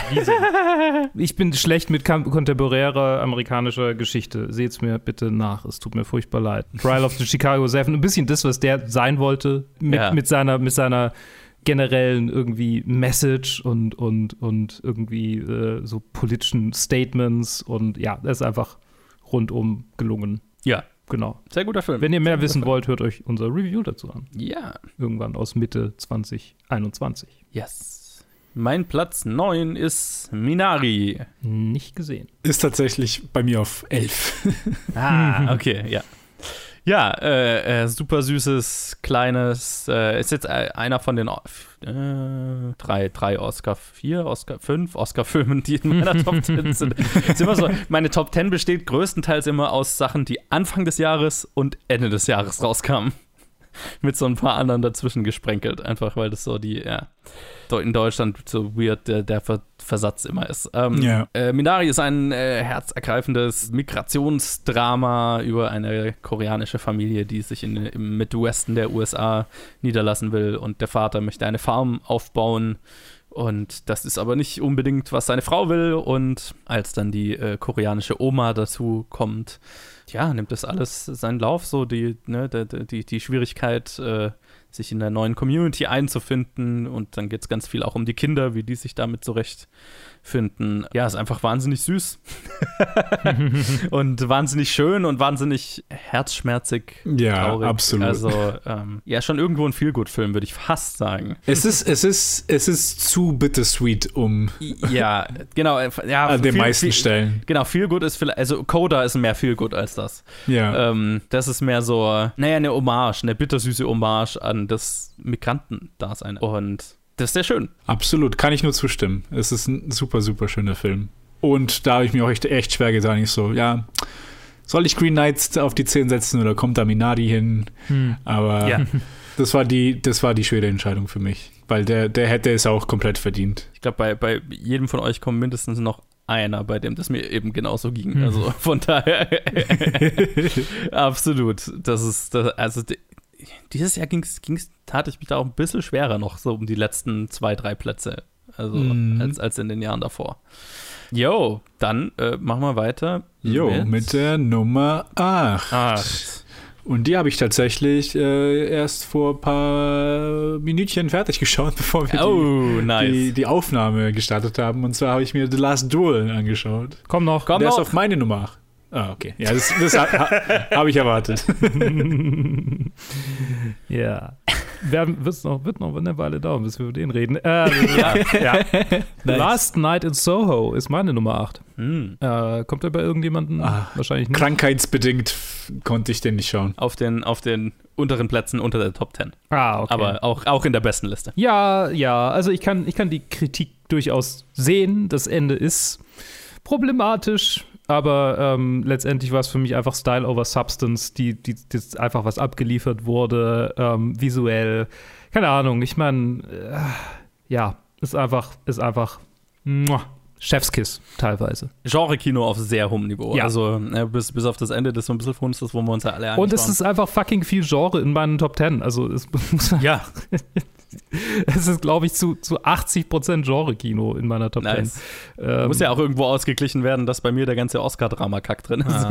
ja, genau. Wo bei mir der Genre-Zeug drin sein sollte. 70 Prozent, 70 Prozent. Naja, okay. Aber ja, super. Nee, echt gut. Also es gibt, gibt immer noch äh, ein paar Sequenzen davon, die ich, über die ich manchmal nachdenke. Oh. Vor allem die in der, in der Bibliothek. Das ist schon, hm, das ist schon Oh. Horrorfilme machen, das ist sehr köstlich. Ja. Und, und natürlich, wo sie das erste Mal in den Club reingeht mit den, mit den Yes. Spiegeln und ach, so. Das ist natürlich einfach rein technisch. das äh, ist, ja, Das die, die, an die denke ich sofort, wenn ich, wenn ich das Cover von dem Film sehe. Oh Mhm. Gott. Ich hoffe, ich kann den bald gucken. Ja, streamen kann man ihn bestimmt jetzt schon. Ah, stimmt. Müsste jetzt dann langsam, denke ich. Also Ja. auf Stimmt, dem stimmt, stimmt, US-Streaming-Markt haben wir ihn ja beide geguckt. Ah ja, stimmt, das hattet ihr ja gesagt. Ah, das Ja. ich kommen. Ja, Ja. whatever. Alright. Ja. Äh, Joe. wer ist dran? Ich Du bin bist dran dran mit Nummer acht. mit meinem Platz 8. Quo Vadis Aida ist äh, Kommt noch. Ko kommt noch, ja, okay. Hm. Kommt noch, kommt können. noch. Ich habe ihn nicht gesehen. Okay. Leider nicht gesehen, sonst wäre er bei mir vielleicht auch drin. Vermutlich auch drin. Ich denke ja. Gute Chance, gute Also, Chance, ja. gute Chance. Nummer sieben sind wir jetzt, gell? Yes. Meine Nummer sieben ist äh, eigentlich wieder ein Film, den ich, den ich gesehen habe, der verglichen wurde auf, mit, einem, auf, mit einem positiven Licht zu äh, Trial of the Chicago Seven. Und zwar ist es einer, ist es der erste äh, der Small Axe-Saga von Steve McQueen. Und zwar Mangrove. Was so, was so ein zwiegespaltener Film ist. Und zwar geht es da auch um eine wahre Story über die Mangrove Nine, äh, neun Leute in London, die in, den neun, in 1970 wegen Randale mit der Polizei äh, vor Gericht waren.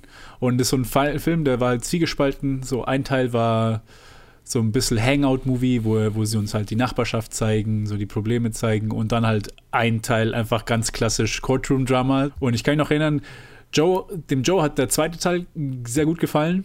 Und mir haben halt beide Teile sehr, sehr, sehr gut gefallen. Ja, Und- genau. und deswegen ist er bei mir äh, in der Top 10 gelandet, als auch in der 7, weil auch die Performances alles super, super stark sind. Und es ist so ein Film, wo, wo ich öfter an den zurückdenke. Und den haben wir am Anfang des Jahres geschaut. Und wo ich einfach die ganze Zeit vorhabe, ah, okay, den, den will ich mir nochmal anschauen. Absolut. Und ja, sehr viel mehr habe ich nicht zu sagen. Okay, Luke, Platz 7. Mein Platz 7 ist der erste und vielleicht einzige absolute Bullshit-Pick in meiner Top 10, Okay. ähm, den wenige vielleicht nachvollziehen können. Es ist Malignant. Er ist in meinen, er ist relativ hoch in meinen Runners-Up. Also- Okay, okay, okay. Ja, Malignant. Ja.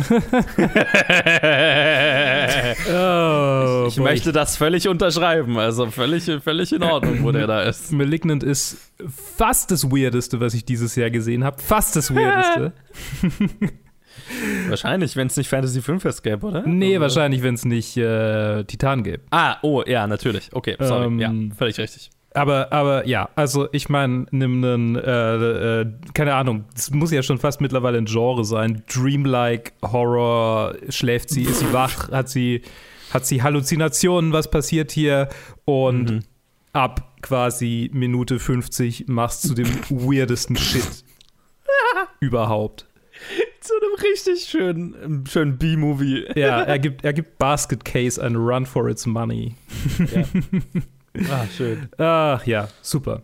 Einfach genial. Wenn ihr noch nicht gesehen habt, ähm, vergesst, was ich gesagt habe. Guckt ihn euch an, ohne vorher irgendwas gesehen zu haben. Und dann hasst mich oder liebt mich. Oder Ja, denkt, eins von beidem. Ich glaube, dazwischen gibt es nicht viel. gibt's nicht viel. Wirklich. Nee. Tatsächlich, ich freue mich drauf. Ich wollte den auch schon eine Zeit längerem die Zeit Bei finden, dir bin ich gespannt, weil ich Ja. kann deine Reaktion nicht einschätzen. Ja, ja. Ich weiß nicht, ob du ihn absoluten Trash findest oder ob du es total geil findest. Okay, okay, das, das ist, weil das ist, den werde ich die Tage anschauen und Okay. Bescheid geben. Ich bin sehr gespannt. Ja, also der ist gerade auf meinem Platz 16. Oh, okay. Ah, Also, okay. Mein Platz 7 ist Nomadland. Der Klischee-Pick in meiner Top 10. Weil, äh, ja, Best Picture-Gewinner und so. Äh, oder nee, kommt nicht mehr, ne? Ted, du fandst ihn ja so eher so. Ja, der ist also bei mir im Mittelfeld von meiner Liste. Ja. Und Luke, du hast ihn ja nicht Ich habe ihn nicht gesehen. Yes. Ah, okay. Äh, ja, Nomadland, äh, ein, ein super rührendes, kleines Oscar Beatty-Drama über eine Nomadin, die in ihrem Van lebt, weil sie in der Krise ja, ihr Haus verloren hat und ihr Mann ist gestorben und so weiter. Und um sich finanziell über Wasser zu halten, arbeitet sie saisonweise in einem Amazon Warehouse und es ist ziemlich kacke und dann äh, ist es mehr so Doku-Fiction-Vermischung und wir lernen einfach die, das Leben einer ganzen Bevölkerungsgruppe in den, USA, in den USA kennen und deren Wünsche und Ziele und Hoffnungen und, und Hürden, die sie überwinden müssen. Und Es ist ein, finde ich, ein ziemlich mitreißendes Porträt von einem Lebensstil, den man wahrscheinlich nicht auf dem Schirm hat. Erst recht nicht, wenn man nicht in den USA wohnt, logischerweise. Ja. es ist ein sehr amerikanisches Phänomen, gut wie schlecht. ähm, und es ist einfach fantastisch gespielt und ist halt auch von der Produktion einfach super interessant und äh, sehr verdienter Best Picture-Gewinner. Also ja, gibt wahrscheinlich nicht mehr so viel über den Film zu sagen, was nicht einfach schon 50.000 Mal gesagt wurde, weil wegen Oscar-Buzz und so weiter. Aber ja, er hat sich durchaus so lang in, meinem, in meiner Liste gehalten können, ähm, dass er in den Top 10 geblieben ist, was nicht so leicht war. Und Francis McDormand ist übrigens auch super Ja. in der Rolle. Wie immer. Wie immer. Du und ich, Aber also, das, ja. genau, versteht sich von selbst. Ja, genau. Für mich war das halt einfach nur ein Film, wo ich ihn mehr appreciaten konnte, als dass ich ihn wirklich gemocht habe. Das war halt irgendwie, ich war halt irgendwo hin und her, hin und her geschlagen, aber dazu könnt ihr auch die Review anhören. Ich glaube, da haben wir auch tatsächlich, da habe ich tatsächlich, war ich da dabei, als Ja. wir drüber geredet haben. Und damit gehen wir über zur Nummer 6. Yeah. Zum, zu meinem Blockbuster-Pick dieser Top 10. Und zwar ist es Dune. Komm doch. Der kommt noch. Oh, okay. Das habe ich tatsächlich nicht erwartet. Ja, Äh, naja. okay. Okay, dann Nummer dann 6 Luke. ist ein Film, den du auf deiner Liste hattest, Ted. Titan. Oh, nice. Yo, ich habe lang drüber nachgedacht, ob ich ihn weit hochsetzen soll, weil das ist so ein bisschen, es ist so ein bisschen die bessere Version von meinem Lars von Trier Pick vor zwei Jahren. so, was den, Ja. was die Weirdness und den, den einfach irgendwie die, die, so, so ein Film, den man sich eigentlich mehrfach angucken müsste, um zu checken, was abgeht. Und ja, es ist. Er ist definitiv das Weirdeste, was ich dieses Jahr gesehen habe und das interessante, äh, eins der interessantesten Dinge, die ich dieses Jahr gesehen habe. Und es ist, ähm, ja, es ist einfach komisches französisches Genre-Kino Deluxe. Hell yeah.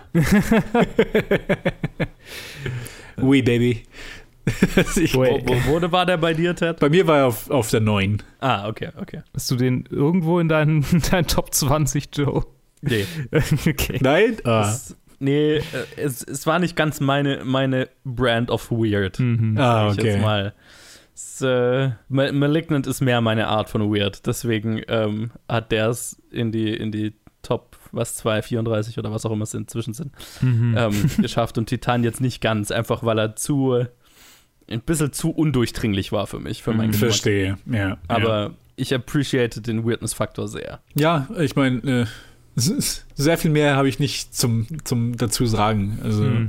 Ich hatte einfach nur einen mega Spaß mit dem Film. Und für mich, mit dem verbinde ich auch, dass ich, ich glaube auch mit, mitunter eine unserer, also meiner liebsten Konversationen hatte, die wir halt über Filme haben. Und zwar haben wir halt wirklich da wirklich versucht rauszupacken, was, was da rauszupacken ist und irgendwie da einen Insight rauszusuchen. Ich fand, also selbst über den Film zu reden, fand ich super interessant. Was ihr ja noch gar nicht zu hören bekommen habt. Oh, shit. Daran habe ich jetzt gar nicht gedacht. Hier mal ein Freut bisschen, euch. Äh, äh, genau, ein bisschen äh, ein, ein, ein Tease für eine eventuelle bald äh, kommende Directed by Episode. Sehr schön. Okay. Alright, Joe. Mein Platz 6 ist Shiver Baby. Hat keiner von euch gesehen. Nee, ich weiß gerade gar nicht, was das Nicht war. mal davon gehört. Oder? Ah, komm. Das ist Shiver ein Baby. Mubi-Release. Also ein, äh, der, den hat Mubi Oh international no, oh, gekauft. ich habe dich, ich hab dich gerade. No, no, no, kommt noch bei mir. Ach so, okay, okay, okay. Ich, da, stimmt, ich dachte doch, du hast den doch gesehen. Ich, ich habe ich hab Shiver verstanden. I-E-R. genau. Und ich so, Shiv- okay. Shiva mit, mit äh, A am Ende. Ja, Shiva, ich so, Shiva. ah, das, Shiva, genau. ich dachte, ah, ein Baby, das shivert, was, hä, ist das wieder so ein Genrefilm? Nee, nee, der, der kommt noch bei mir. Und zwar kommt er jetzt auf Platz 5. Hey! Dann darfst du jetzt erklären, worum es geht. Da darf ich jetzt sagen, worum es geht. Und zwar ist es ein Movie-Release, äh, directed von Emma Seligman. Äh, das ist ein, eine Feature-Version von einem Kurzfilm, den sie schon mal gemacht hat, wo es um dasselbe Konzept geht. Und zwar, Shiva ist, wenn man quasi, das ist, wenn einer in der Familie stirbt und dann quasi die ganze Familie dann eingeladen wird im Haus und dann dort, ich glaube, die direkten Familiengehörigen haben dann spezielle Stühle, wo sie die ganze Zeit drauf sitzen und jeder kommt, um sich, um halt Beileid zu geben und dann gibt es Essen und Trinken und alles Mögliche. In der Und jüdischen Kultur vielleicht. In der jüdischen. Kultur, genau. Das, das ist mir gerade entlitten. Und hier geht es halt darum, dass eine Studentin halt aus New York dann wieder halt für diese Shiver von ihren Eltern mitgenommen wird und halt in einem, äh, zu dem Haus da reingeht und dann halt dann da halt die ganze Family da ist, aber auch gleichzeitig ihre Ex-Freundin und ihr aktueller Sugar Daddy auch, auch mit dabei ist, der halt mit seiner Frau kommt und Whoops. irgendwie frisch geborenem Kind Whoops. und ähm, Anxiety ensues. es ist einfach, der ist ja unter 90 Minuten und es ist irgendwie 80 Minuten. 78 einfach, einfach nur. 78 sogar nur. 78 Minuten Anxiety-Schraube andrehen, andrehen, andrehen, andrehen, andrehen. es ist so fies. Es ist also wirklich. Ah, der, der hält dich auf den Zehenspitzen. Mhm. So gekonnt für, für ein Feature-Debüt, dass das einfach, das einfach unglaublich ist. Vor allem halt einfach mit, mit dem Konzept. Einfach so, Mhm. so einfach mit diesem Konzept einfach running wild. Einfach, ich glaube, irgendwann im Film gibt es halt einfach eine Sequenz, wo sie ein Nude schickt und dann kann man sich denken, in welche Richtung das dann geht. Oh boy. Und ah, einfach so die ganze, der ganze Film durch ist so eine Revelation für mich gewesen. Mhm. Weil ich musste mich dann zurückerinnern irgendwie an, ans Jahr davor mit dem Adam Sandler-Film. Also, wie heißt der nochmal? Ähm, Ach so, äh, ja, äh, hier Uncut Gems. Uncut Gems. Uncut ja. Gems, genau. Und wo Vor ich halt zwei denk- Jahre davor, Ah, das war zwei Jahre davor. Ja. Oh Gott. glaube ich. Die Zeit, ja. Ähm, Nee, der war letztes Jahr. Ich bin mir ziemlich Ah, sicher, der war okay. letztes ah, Jahr. okay. Ja. Alles klar. Mein Zeitgefühl Äh, ist. aber ja, ich weiß, zu, zu dem Zeitpunkt haben die ihn alle so gesagt, ah, das ist der Anxiety-Film. Gut schlechthin. vergleichbar, ja. Und die sind halt, was, was die Energy geht, Die, also was der Film dir antut, ist, sind sie gut vergleichbar, mit welchen Mhm. Emotionen, Emotionen sie bei dir hervorrufen. Aber da, für, da war für mich sogar Shiva Baby um einiges effektiver als Uncle Gems. Und hier war das, also, wow. Ich kann mich zurückerinnern, wie ich den Film geschaut habe, einfach nur Ja. wirklich gezittert habe an manchen Stellen. So. Weil es halt, halt mit so einem einfachen Konzept spielt, das man kennt, ne? Irgendwie Ja. ist Judgy Family, also eine, eine Familie, die vielleicht nicht alles über dich weiß und dir, du versuchst für den oder für unterschiedliche Leute in diesem Raum wissen unterschiedliche Dinge über dich und Mhm. du willst dafür sorgen, dass alle auf dem Stand bleiben, den sie, den sie, auf dem Wissensstand über dich bleiben, auf dem sie sind und das, was sie über dich denken, auch beibehalten und das ist fast unmöglich zu erwirken in dieser Ja, genau. Situation. Das ist einfach ein Knüllerkonzept einfach von, von vornherein. Also es ist, ja, großartig. Und wie gesagt, mit 78 Minuten ein Snack von einem Film. Absolut. Das ist so mein, die einfachste Empfehlung. Ja, total. Er ist nicht viel kaputt gemacht, wenn man es nicht mag, aber wer mag das schon nicht? Also, keine Ahnung. Es gibt bestimmt Leute, die nicht einen Anxiety-Anfall als. Ach so, ja, okay, das ist, das ist jetzt mal das ist natürlich so eine Sache. Ja, genau. Okay, Yo. Luke, dein Platz 5. Mein Platz 5 ist West Side Story. Mein Platz 5 ist auch West Side Story. Hey, dann Hey. ähm, Hey. können wir direkt drüber reden. Ich war krank. Mop, mop, mop. Okay. Ja. Ja, Mann. Das ist, das ist sehr schade, weil das ist so ein Film. Ach, das ist, das ist einfach so ein Kinoding. Ja, ich wollte gerade sagen, das ist, ich hoffe, ich werde irgendwann mal die, die Gelegenheit haben, den im Kino zu sehen. Mhm. Ja, also es lohnt sich definitiv. Es ist Das ist ein Kino-Kinofilm. ein Kinofilm mit Mhm. langem I. ein Kinofilm. Es ist, ja, es ist einfach pur, pures Kino. Ich habe den Soundtrack, äh, höre ich, hör ich zurzeit immer mal wieder so, äh, so als Berieselungsmelodie beim Duschen. Tatsächlich und singe ihn während dem Duschen auch parallel vor mich hin. Es ist, es ist ähm, einfach, ja. Ich glaube, ich habe zwei Wochen lang äh, Amerika nicht aus dem Ohr gekriegt und ich habe es äh, schon wieder im Ohr und ähm, also I want to be in America. Ähm, I like to be. Ist, ich weiß gar nicht, wie er. Ich, Ich glaube, beides wird mal gesagt. ja, und ich weiß nicht, was der Also, Titel I like to be in America ist. Ich äh, weiß gar nicht, was ich glaube, der Titel ist einfach nur America. America, okay, ja, mm, genau, ja, ja, ja. Ähm, genau, also ja, es, wenn ihr, wenn ihr auch nur ein bisschen Musical-Affinität habt, das ist, das ist, ja. Joe, ich will dir nicht alles vorwegnehmen. Ja, man sieht halt einfach nicht oft ein Musical mit so viel Knall, mit so viel Bums, Hm. mit so viel Möglichkeiten dahinter. Ne? Also, das ist einfach, kommt einfach sehr selten vor. Mhm. Also, ich meine, das stellt auch sowas wie Greatest Showman jetzt oder sowas in, in Schatten, was, glaube ich, das nächst Vergleichbare dazu vielleicht wäre. Ja, ich meine, die Story ist halt, die Story ist nach wie vor geil, aber das ist, die ist jetzt nicht das Innovative daran, sondern ähm, es ist die Umsetzung weil die, die Story funktioniert nach wie vor und die ist nach wie vor sehr gut und mitreißend und so weiter. Aber es ist hier, hier ist es wirklich die Umsetzung, die es so gewaltig macht. Ähm, und die Musical-Nummern und die Liebe zum Detail und das Production Design, die Choreografie, die Hammer, Hammer, Hammer Kameraarbeit. Mhm. Ähm, ja, also das ist wirklich ein, ein Fest für die Augen, ein Fest für die Ohren. Ja, eins, eins der spaßigsten Kinoerlebnisse dieses Jahr, definitiv. Also ein, eins der, der Erlebnisse, wo ich, mir, wo ich mich so richtig gefreut habe, einfach im Kino zu sitzen, um den jetzt zu schauen. So, ne? Mhm. Absolut. Absolut. Ja, es war, es war ein Gott, Fest. Gott freue ich mich drauf. ah, ah, ah. Das waren wirklich so die letzten fünf Wochen, wo ich einfach krank war und nicht raus konnte. Es war einfach nur so die ganze Zeit auf dem Handy geschaut. Ah, das läuft gerade im Cinema. Shit. Schacks.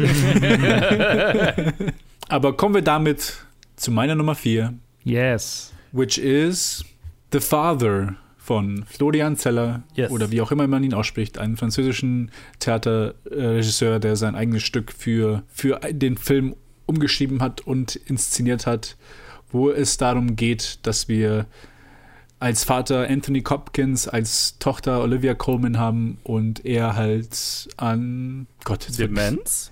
Demenz, ja, oder? Mhm. Ja. Mir ist einfach das Wort nicht. Oh mein Gott, scheiße. Ja, das passt gerade. Ähm, oh Gott. oh Gott. Äh, der an Demenz leidet und quasi die Situation, quasi so, so, Mhm. das ist das Setup im Film.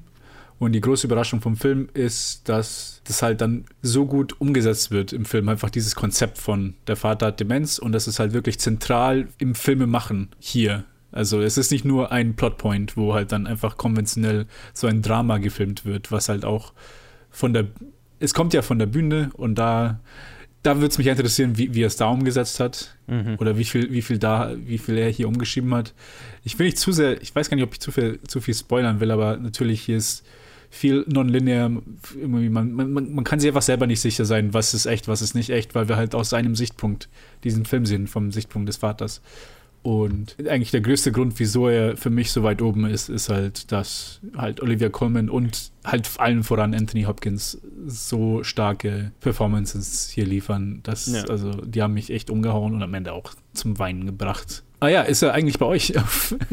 Ist mein Platz 12. Ist einer von, den, einer von den fünf Filmen, die sich um den Platz 10 streiten. ah, okay, verstehe. Ich habe ihn nicht gesehen. Dann empfehle ich ihn dir jetzt sofort. Also, also ich, also ich fand, ich finde diesen, ich finde diesen Film super, super klasse. Aber auch nicht für, also ist definitiv hier kein Feel-Good-Movie. Wie gesagt, Mhm. ich habe geheult damit. Ja, haben wir ja ein paar auf den Listen. Oh ja. Ich bin dran, oder? Ja. Äh, Was yep. ist dein Platz 4? Dune. Hm. Uh, da ist er. Da ist er, ja, da ist mein Blockbuster-Pick.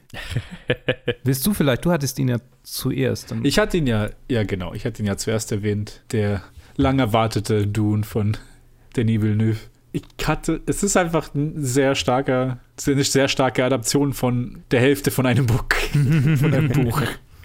das, ja, das äh, war.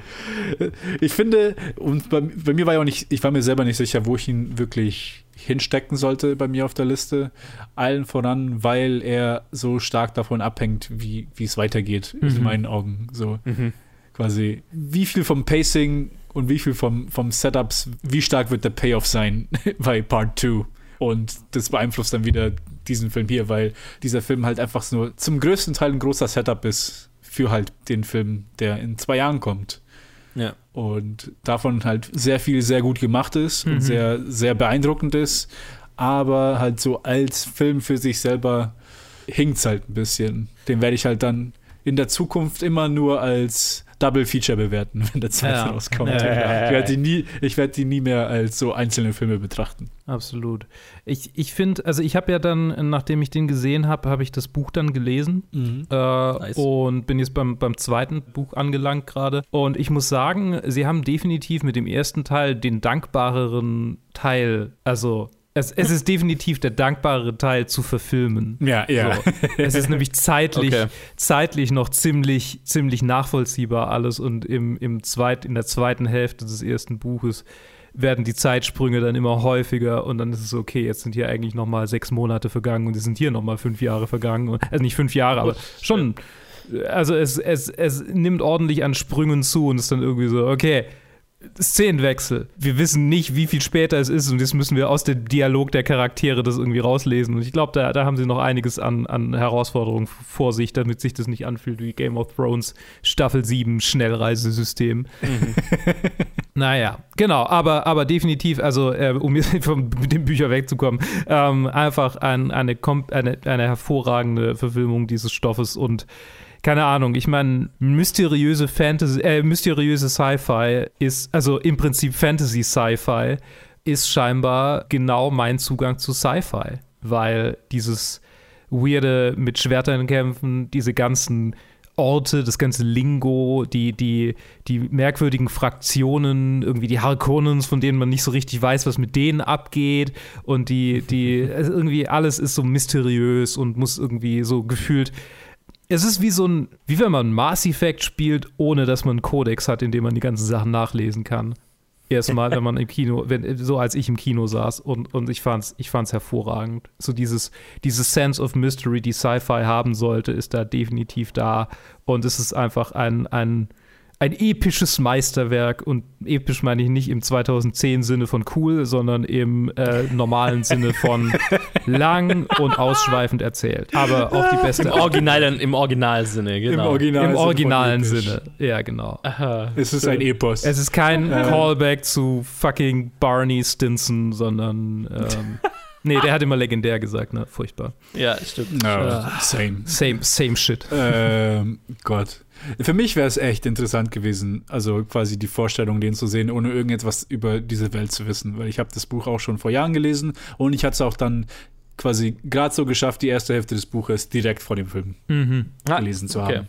Deswegen für mich, ich bin da mit dem kompletten, also mit dem Mindset von, ich vergleiche, ich vergleiche in mhm. meinem Kopf die ganze Zeit, okay, welche Szenen wurden gestrichen, mhm. wie, wie wurde das komprimiert, wie wurde das gestreamlined und ich war, ich fand einfach, ich fand super stark. Ja. Also einfach sehr, sehr gut gemacht. Und ich, wie ich glaube auch alle anderen, jeder, ich glaube jeder hier, der freut sich einfach nur drauf, ja. dass, dass der zweite Teil dann kommt und und was dann Villeneuve halt mit dem da alles vorhat, da freue ich mich, das alles zu sehen. Auf jeden Fall. Ja. Auf jeden Fall. Bei mir ist er übrigens auf Platz 14. Einer von den fünf Filmen, die sich um hm. Platz 10 streiten. Schon wieder.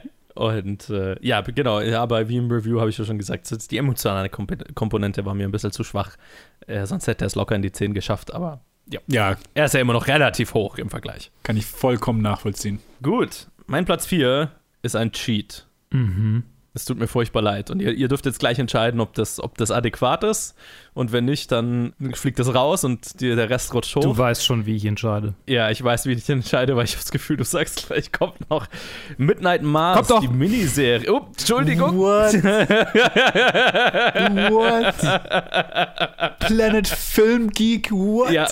ja, schaut so aus, als dürfte Ted gleich entscheiden, ob Luke und ich das auf unseren Listen behalten dürfen. Aber jetzt. Äh, nee, ich habe ja auch auf die Liste. Ich habe ja die Miniserie Serien auch auf meine Listen getan. Ach so, also, okay, okay. Ist also ist okay. Fair. Ist okay. Bei mir ist, bei mir ist halt Midnight Mass einfach nur bei Weitem nicht so. ah, ah, okay. Aber nice, nice. Ja, cool. Äh, Ted, was ist denn, denn in deinen Top 3 gelandet? Okay, äh, auf, in meine Top 3. Nummer 3, den, da bin ich wahrscheinlich der Einzige, der den hat. Und bin auch ganz sicher, dass der nie in in Joes Top 3 oder Top 30 landen würde. Ein zweiter Small X Steve McQueen Anthology-Film. Und zwar der zweite, der Lover's Walk heißt. Ja, der ist, der ist nirgendwo in der Nähe. wo es um eine Hausparty in den 80ern geht. Und um nichts anderes als eine Hausparty. Und es sind 70 Minuten, in denen in, de, in, denen, in denen einfach nur. Ich weiß nicht, warum Luke jetzt. Es ist, es ist so, ich, ich kann mir zu, ich habe es nicht gesehen und ich kann mir zu 100% vorstellen, warum Joe das nicht mag. Weil er die ganze Zeit Anxiety hat und da sitzt und denkt, ah, oh, nee. Oh Gott. Oh, ja, genau das. Wenn du dir unsere Review anhörst, das ist genau, was ich gesagt habe. Das ist genau das. Ich glaube, so, glaub, ich saß im Hintergrund, aber, aber ich kann es mir trotzdem so, ja, gut vorstellen. Ja, wahrscheinlich. Das war einfach nur, ich liebe diesen Film, weil er weil er mich an Hauspartys erinnert. Und dann, Joe war, ich hasse das, weil es mich an Hauspartys erinnert hat. Aber ja, es ist. Äh, Es ist, zu, es ist zu gut darin, das Gefühl rüberzubringen. ja, genau. Es ist ähm, äh, einfach perfekte Repräsentation von halt dem Feeling, das du hast, wenn du auf so einer Party bist. Und da gibt es halt so eine, ich glaube, so eine 5-Minuten-Sequenz, wo einfach nur ein Lied immer wieder von vorne angefangen wird, weil Mhm. die Crowd halt so abgeht und es wieder, es immer wieder fordert. Und wo ich halt die ganze Zeit nur geschaut habe, ich so, oh Gott, ich wünschte, ich wäre da jetzt gerade mit dabei. äh, aber ja, für mich, also mal abgesehen davon, dass es halt so eine gute Repräsentation ist von, von es war einfach nur für mich so ein perfect Hangout-Movie. Es war einfach nur, ich stand halt da und es, es fließt halt so schön von, von einer zur anderen. Wir haben so ein paar kleine Plots, die halt drin sind. Mädchen, das sich aus dem Haus schleicht, um halt dahin zu gehen. Jungs, die äh, Mädels anmachen wollen. Einer, der halt Probleme macht. Es geht halt hin und her und es fließt schön eine ins, ins andere überein. Und bei 70 Minuten ist es halt so tight und so knackig für mich, dass, also für mich gab es keinen lahmen Minuten. Ich war halt durchgehend, war ich entertained auf höchster Stufe. Und ich freue mich auch wieder, den einfach nochmal anzuschauen, weil ich einfach so, so viel Spaß mit denen hatte. Was für ein geiler Film. Slash schlimmes Erlebnis für einen Joe. Ted, weißt du, was ich gerade gegoogelt habe? Was hast du gegoogelt? Die Snorlax-Filme sind in Deutschland im November 2020 rausgekommen. Oh. Damn. Dann haben wir ihn einfach viel zu, viel zu spät angeschaut. Ich erinnere mich, wir haben, wir haben das zwei Monate später oder so erst besprochen. Oh. Kam, kam mir gerade so.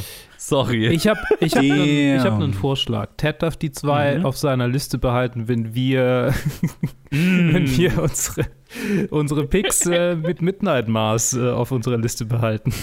das klingt doch nach einem Deal. ja, das klingt nach einem guten Deal. Das klingt nach einem sehr, sehr guten Ich meine, was ist schon Zeit? 2020, 2021. Äh, Ich wollte gerade sagen. die zwei Jahre, fairerweise, wenn es zwei Jahre gibt, die zu einem verschmilzen, dann wohl die Ja, zwei. auf jeden Ja, Fall. also, Auf jeden Okay, dann, Fall. dann werde ich jetzt nur noch so sehr, zwei sehr kleine Honorable Mentions machen, die reinrutschen würden, wenn ich die zwei rausnehmen würde. okay. Und zwar 10 und 9 wären respectively jeweils The French Dispatch und Minari gewesen. Hm. Okay, okay. Wären die beiden nicht dabei. Aber ja, damit. Passiert. Passiert, ja. Äh, äh, wo, wo sind wir denn? Luke, Äh, Luke ja. du, dein drei, dein Platz drei, oder? Ähm, ja, mein Platz 3 ist mein anderer Fantasy-Filmfest-Pick dieses Jahres. Äh, Violation ist ein Film, den vermutlich Oh. niemand in seiner Top 3 haben sollte. Nicht in meiner Top 30. Ähm, es ist, ja, Heilige Scheiße. ja, es ist visceral, es ist blutig, es ist ziemlich hardcore und ähm, es ist sehr emotional. Und ja, ich habe keine wirkliche objektive Begründung, die ich vor einem Gericht irgendwie sagen, mich wohlfühlen wür wo würde zu sagen, äh, um, um zu, zu rechtfertigen, warum dieser Film auf meiner Nummer 3 steht. Es ist einfach, ich würde sagen, die pure schauspielerische Überwindung und Leistung, die in diesem Film drin steckt, hat ihn für mich auf die Nummer 3 katapultiert. Macht das Sinn? Ja, ich, ich kann das absolut sehen. Es ist lustig, weil mein, ja, ich habe ich hab noch einen Film in meinen Top 3, der eine sehr ähnliche Grundthematik hat, nur einen komplett anderen Ansatz. Den habe ich halt nicht gesehen. das kam mir gerade so. Na. Aber ich, ich kann das sehen. Ähm, ja. Ja, mehr, mehr sage ich dazu nicht. Ich habe keine Ahnung, ob man den überhaupt irgendwo sehen kann. Garantiert kann man den irgendwo sehen. Ja. Das ist die Frage, will man das? Ich meine, Ja. das ist ein sehr guter Film, Es ey, ist, keine Frage. ja, Also, aber ja, nee, also ich glaube, nicht viele wollen das. aber einer der wenigen Filme, die so heftig sind, dass ich Ja. also weil nicht wüsste, wen ich dir empfehlen so- soll. So, ne? Ähm, ja, dir würde ich den vielleicht empfehlen. Aber du hast ihn schon gesehen. Blöd. Alright. Machen wir weiter mit dir. Jo, mein Platz 3 kommt dann wohl bei dir noch The Last Duel. Yes. Okay. Der kommt noch. Wow. Dann kommen wir zum, zum Silberpodest. Es, es wird spannend, es wird spannend. Und Ted? zwar, brrr, meine, meine letzten beiden Filme waren tatsächlich äh, Oscar-nominierte Filme. Hm. Und zwar ist meine Nummer zwei äh, Druck oder Another Round von Thomas Winterberg. kommt noch. Oh, alles klar. Okay.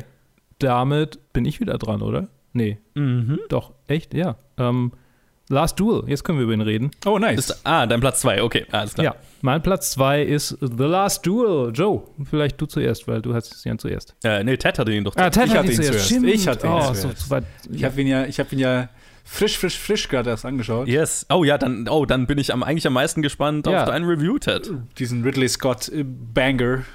Yes. ähm, Most underrated Film des, also der, der, schle- also der, also underratedste, underratedste Film des Jahres. Definitiv. ja? Ja, weil ihn kein Schwein gesehen hat. Ah, okay. Ja, okay. Okay, okay, okay. Weil Rated weiß ich nicht, weil ich habe nur eure zwei Reviews gesehen und die waren beide extremst positiv. Ja. Ich fand diesen Film ex erstmal, äh, nein, nein, bevor ich was sage, erstmal, worum, worum geht's überhaupt? Wissen das, wenn's, wenn keiner diesen Film gesehen hat.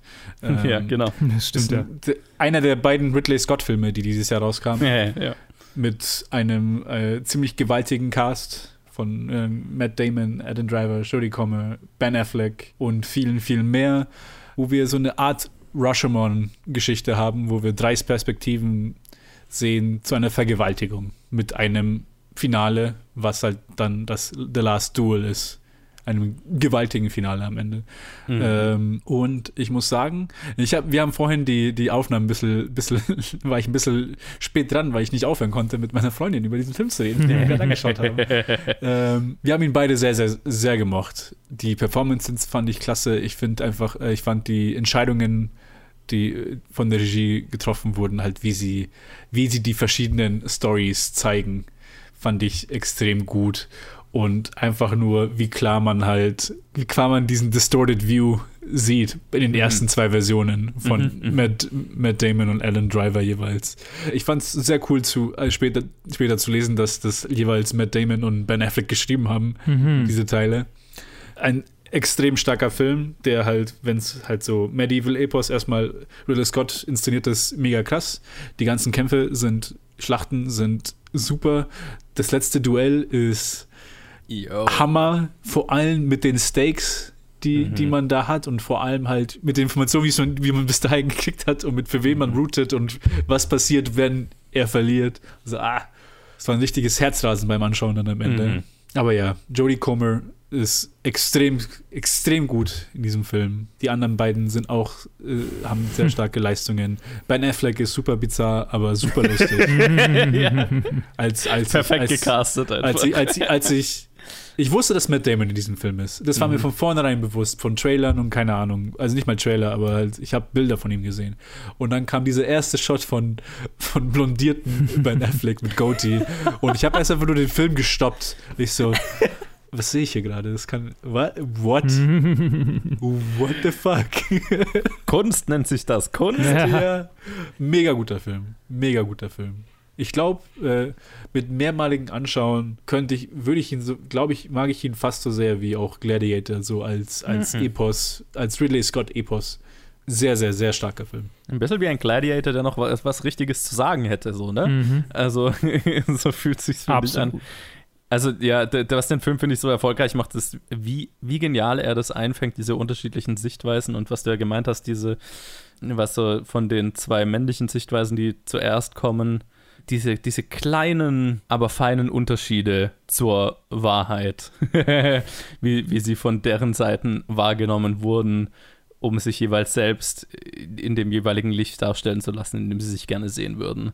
Es ist ja fast schon mit einem Skalpell seziert, so äh, menschliches Verhalten, männliches Verhalten jetzt auch ganz speziell. So, Mhm. ne? Das ist, das ist so gut getroffen, das ist mh, großartig. Aber äh, ich ge- gebe jetzt mal noch ab an Luke, weil dich haben wir ja auch noch nicht den Film reviewen gehört bisher. Ähm, das ist ich habe richtig. ja schon alles gesagt dazu. Es ist, ähm, ja, ich habe den dann angeguckt, nachdem du äh, ihn, ihn dermaßen in den Himmel gelobt hast und dachte mir, okay, da muss ja erst wirklich was dahinter sein. Und es war was dahinter, weil ich war bei fast keiner anderen ähm, Leinwand oder was heißt Leinwand, Bildschirmerfahrung, die dieses Jahr rauskamen, breit gefasst, ähm, so sehr dran gefesselt, was, wie es, also, wie es ausgeht. Mhm, mhm. Das ist einfach so, Gott, oh Gott, das ist ja furchtbar. Das kann doch nicht sein. Und ah, und ja, also es ist, es ist ein, ein Meisterwerk, was, was Storytelling angeht. Einfach dieses, dieses Rashomon, ich habe Rashomon halt nicht gesehen. Vielleicht Mhm. macht es das für mich noch mal ein bisschen stärker, weil dieses Konzept von an, eine solche Gewalttat aus drei verschiedenen Perspektiven erzählt, die alle quasi ihren Standpunkt mitbringen und das halt total in das, in das Gezeigte einfließt, ist so genial. Und warum gibt es da nicht mehr davon? Und ähm, Jodie Comer ist alles und äh, das Ja. äh, ist meine Review zu diesem Film. Sehr stark. Ja, Ra Rashomon habe ich zwar auch nicht gesehen, aber soweit ich weiß, ist es halt da, geht es viel mehr darum, dass da halt sehr viel mehr Ambiguity drin ist. Hm. dass Ja. man nicht wirklich, wirklich nicht weiß, was ist jetzt wirklich die, die Wahrheit dahinter. Wobei Ja. hier halt eher das Konzept ist, ist einfach nur so, wie verblendet ist, ist, ist die Männlichkeit in, in diesen Charakteren. Ja. Und weil, weil, weil für mich ist es nicht mal so ein Film, der zeigt, ah, okay, hier, ist, hier sind die, der, der Rapist, der gelogen hat, und hier ist der andere, der auch gelogen hat, sondern einfach so, wie sehen sich zwei relativ machtvolle Männer im Kontext in ihrem Leben mit anderen? Mhm. Wenn ich das Zentrum des Universums bin, wie sehe ich alle anderen? Weil das sind die Mhm. beiden. Und wir halt dann auch immer alle im Hintergrund sind. Und es ist, wie gesagt, wieder, wie Joe schon gesagt hat, diese, hat diese kleinen Unterschiede, wo du halt merkst, der, der hat es nicht anders gesehen, weil er einfach das einfach es einfach nicht sieht. Er Mhm. sieht die Reaktionen nicht. Er ist nur in sich selber drin. Es geht nur Mhm. darum, wie petty er ist und was macht der gegen.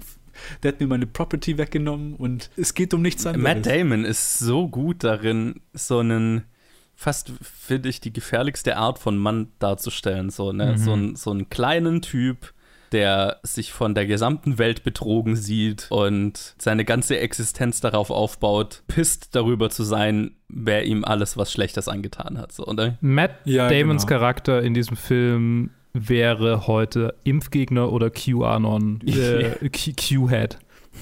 Ja. Was irgendwie Absolut, beides absolut. ist, also Absolut, was eins ja. ist. Ja, ja, genau. Wo ist der Unterschied? Keine Ahnung.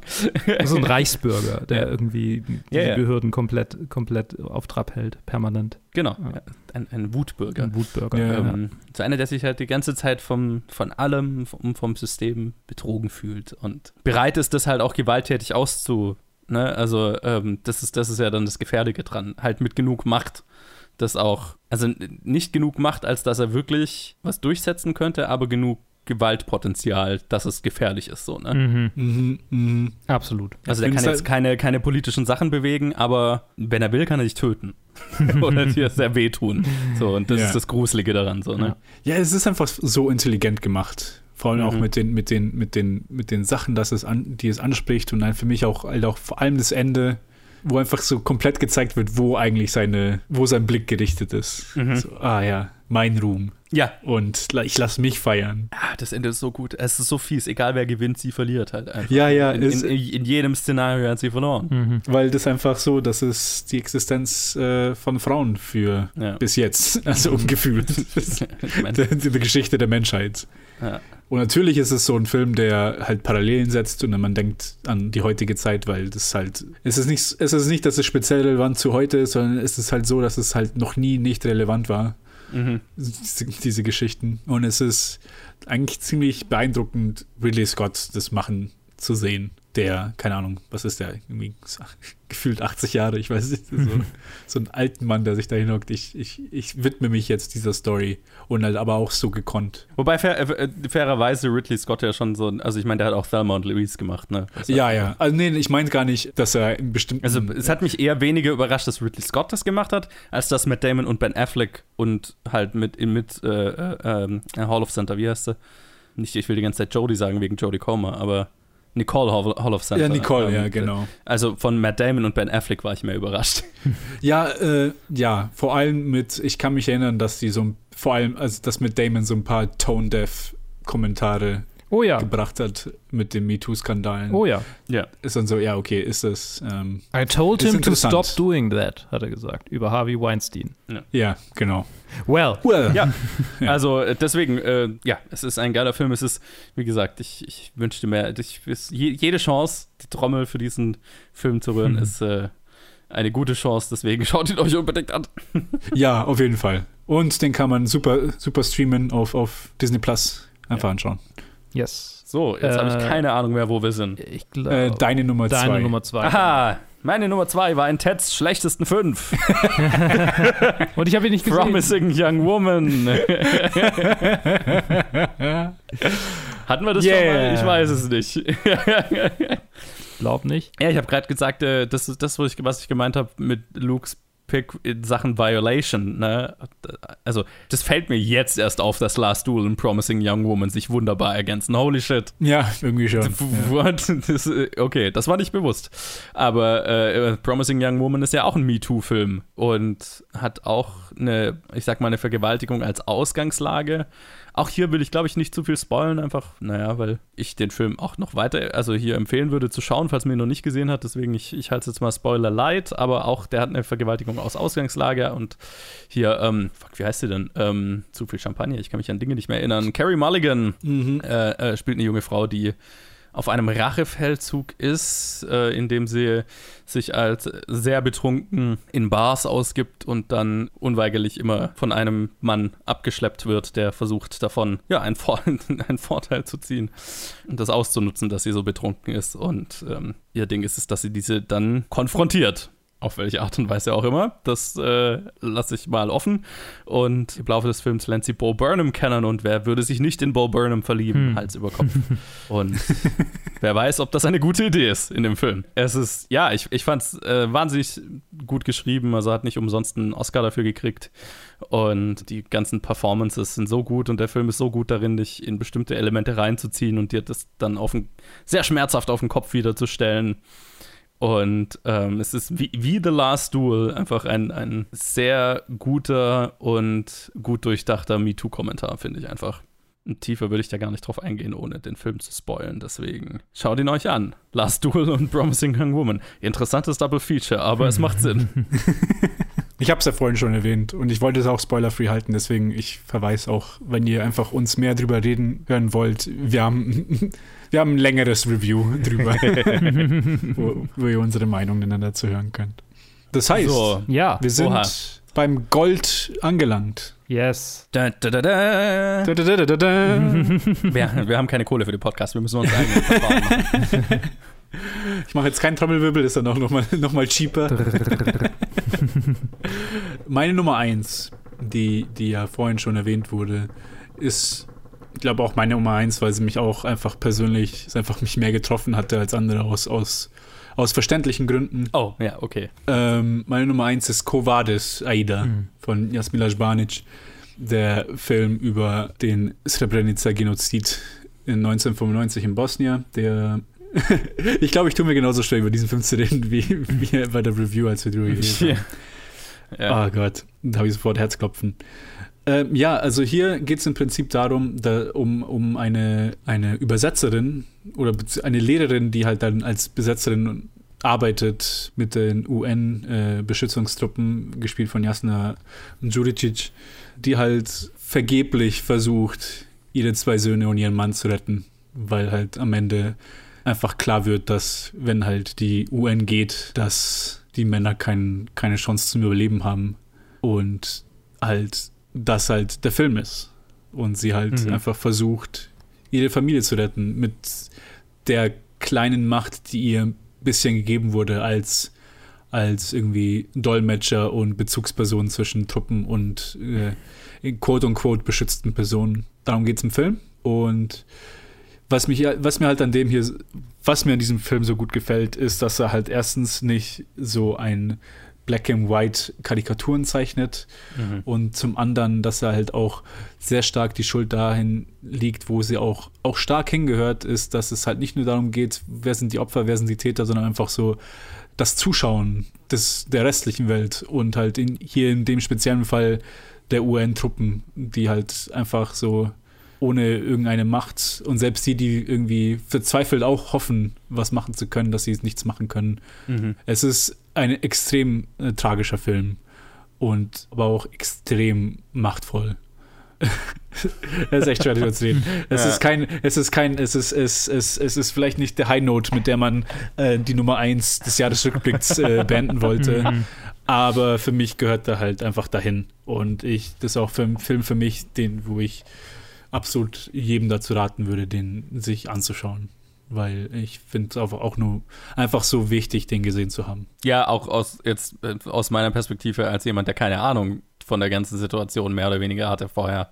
Mhm. Ähm, auch einfach sich äh, eine Perspektive und Wissen anzueignen über einen äh, Konflikt, also wie gesagt, von dem ich vorher re reichlich wenig wusste und man es vielleicht wissen sollte.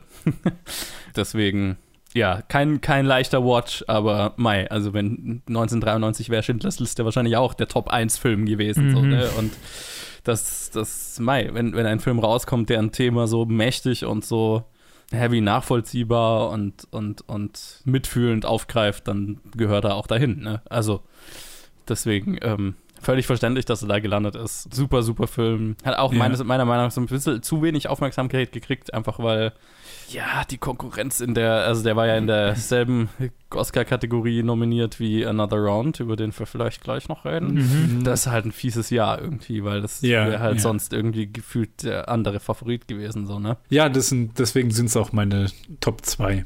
Ja. Ich muss halt sagen, es ist halt, also diesen, diesen Vergleich wollte ich auch noch machen. Also, es ist sehr, interessant ist das falsche Wort. Es ist sehr prägend, so einen Film zu sehen über einen Konflikt, mit dem ich so eine Verbindung habe. Mhm. Also nicht, nicht im, zu vergleichen irgendwie so irgendwie, irgendwie Schindlers Liste und Leute, die den Zweiten Weltkrieg miterlebt haben, dass sie sich ja, den ja, anschauen, sondern einfach ja. nur, da bin ich jetzt nochmal, ich meine, Gott sei Dank ein bisschen entfernter davon, aber trotzdem ist es halt wieder so ein, so ein Sprung anders, wo ich ihn einfach nicht nur, nicht nur als historischen Film anschauen kann. Mhm, mh. Wo du halt einfach nur einen ganz komplett anderen Bezug dazu hast. Wahrscheinlich ist halt das auch der Grund, wieso halt auch bei mir da hier gelandet ist. Aber ja, wie gesagt, ich, das ist, also, wenn ich einen Film empfehle aus irgendwelchen Gründen dieses Jahr, den ihr euch anschauen solltet, dann ist es der hier. Und damit äh, gehen wir mal vom Lowpoint der Goldübergabe ab und äh, ich gebe mal weiter an, an den Luke. Ich weiß nicht, ob ich Highpoint sagen kann, wenn wir über Midnight Mars reden. Oh, wow, oh, ich, hatte, ich hatte schon ganz vergessen, dass das ja noch kommt. Holy shit. Ja, ja, ist meine Nummer eins. Wow, nice. Ja, war, war das Beste, was ich dieses Jahr gesehen habe. Für, auch für mich. Definitiv. Joe. Direkt Du hattest ihn ja zuerst in deiner Top 10. Ah, ja, ja, auf Platz 4 äh, ist es ist, ist, ist, eher, eher bei mir. Wir nennen es jetzt einfach einen langen Film und tun so, das ist absolut. Ähm, das ist, das ja. ist okay. ja, das, damit kann ich leben. So, ja, Midnight Mass ist äh, einfach ein, ein, ein weiterer unglaublicher Eintrag, unglaublich starker Eintrag in einer unglaublich starken Filmografie von Mike Flanagan. Und kann nur allen raten, mehr von seinem Shit anzuschauen, weil holy crap, es ist halt nahezu alles so gut. Und es ist halt hier noch dazu halt eine Serie, die sich wahnsinnig persönlich für ihn anfühlt. Das kommt für dich raus. Es ist, hat einen sehr, sehr starken Genre-Band, der natürlich mir besonders zusagt. Ich glaube dir wahrscheinlich auch, mhm. Luke. Der halt super gut umgesetzt ist und halt nicht, also ähm, so subtil und so langsam aufgebaut wird und einfach so matter of fact dann eingeführt wird, dass es sich nie anfühlt wie ein. Also es ist so natürlich, dass dieser Genre-Aspekt Teil dieser Serie ist. Fühlt sich nicht wie, wie was an, was jetzt, oh, ich schaue jetzt einen Horrorfilm und deswegen gibt es da irgendwelche Monster oder was auch immer, sondern nee, es fühlt sich halt wie Teil der, der echten Welt an. Ja. So, so gut ist das hier eingepflegt und das hat viel mit, den, mit, dem, mit dem Slow Burn zu tun, den Mike Flanagan hier aufbaut und den super, super tiefen und vielschichtigen Charakteren, die er, die er halt einfach aufbaut, ähm, die so gut gespielt sind, auch von dem ganzen Cast. Und die alle irgendeinen Monolog führen dürfen, was Mike Flanagan ja einfach gerne macht. Ob man das jetzt mag oder nicht, ist einmal dahingestellt. ja, genau. Ich mag es manchmal mehr, manchmal weniger. Ich glaube, Luke macht das ziemlich. Ich, ähm, ja, ich, ich, möchte nur darauf, ich möchte nur darauf verweisen, also sorry, ich unterbreche dich gerade und mit dem Monologen ja, mach, möchte ich nur mach. darauf verweisen, wenn man bei Rotten Tomatoes irgendwie die User-Bewertungen durchguckt oder auch bei IMDb, ist es halt so, so viele Monologe. Äh. Ja. Naja, es ist auch inzwischen so, okay, das ist der offensichtliche Kritik Kritikpunkt, wenn einem ein Mike Flanagan ja. Film oder Serie nicht gefallen hat, dann, oh ja, ist schon wieder Monologe. Nein, ist halt sein Stil und ja. sehr einfach, das zu kritisieren. Vielleicht solltest du es einfach mittlerweile gelernt haben und es dann halt nicht angucken. Ja, genau. Ähm, ja, das, was für Mike Flanagan hier so persönlich war, ist für mich praktisch eins zu eins persönlich nachfühlbar, da ich in einer. Oh, zwei sehr persönliche Ich meine, es ist äh, jetzt Top 1. nicht so eine Insel-gated Community, in der ich aufgewachsen bin, aber vielleicht schon so ein bisschen, weil es halt so ein kleines Dorf mitten im Schwarzwald ist und katholisch, sehr katholisch und äh, ich war Ministrant und ich kann die ganzen Entwicklungen, die da sich so abspielen, in vielleicht einem etwas kleineren und nicht ganz so dramatischen Rahmen absolut nachvollziehen und das, was die Serie sagen will, habe ich tief, tief in mir gespürt. Und Hm. es ist, ich habe fast ein bisschen Angst davor, dass mir das passiert. Dass ich irgendwann mit 40 derjenige bin, der dann ins Dorf zurückkehrt. So, und quasi, also ja, die, die, die Fackel fortführt. So, als ich das gesehen habe, habe ich so kurz so gedacht, oh Gott, wird, wird mir das passieren? Werd ich dieser Mensch sein? Ich glaube nicht. Ich hoffe nicht. Also das hat ja, das, na okay, das, jetzt verstehe ich auch, warum das auf der Ernst ist. Das hat ja einen richtig tiefen Nerv getroffen. Also es, es war schon so, ich habe dann schon so ein bisschen, muss dann schon so ein bisschen in mich gehen und denken, ja, okay, Mhm. hm, vielleicht, vielleicht muss ich meine ganze Lebenseinstellung mal überdenken.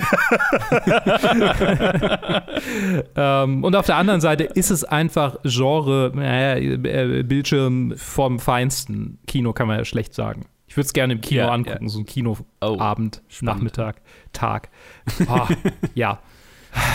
Ich, ja. Nochmal so ein Soundtrack, den ich, den ich danach mir angehört habe. Mm. Obwohl es einfach nur Kirchenlieder sind. Aber ja, das ist halt. Zu einem guten Teil, ja. ja, ich meine.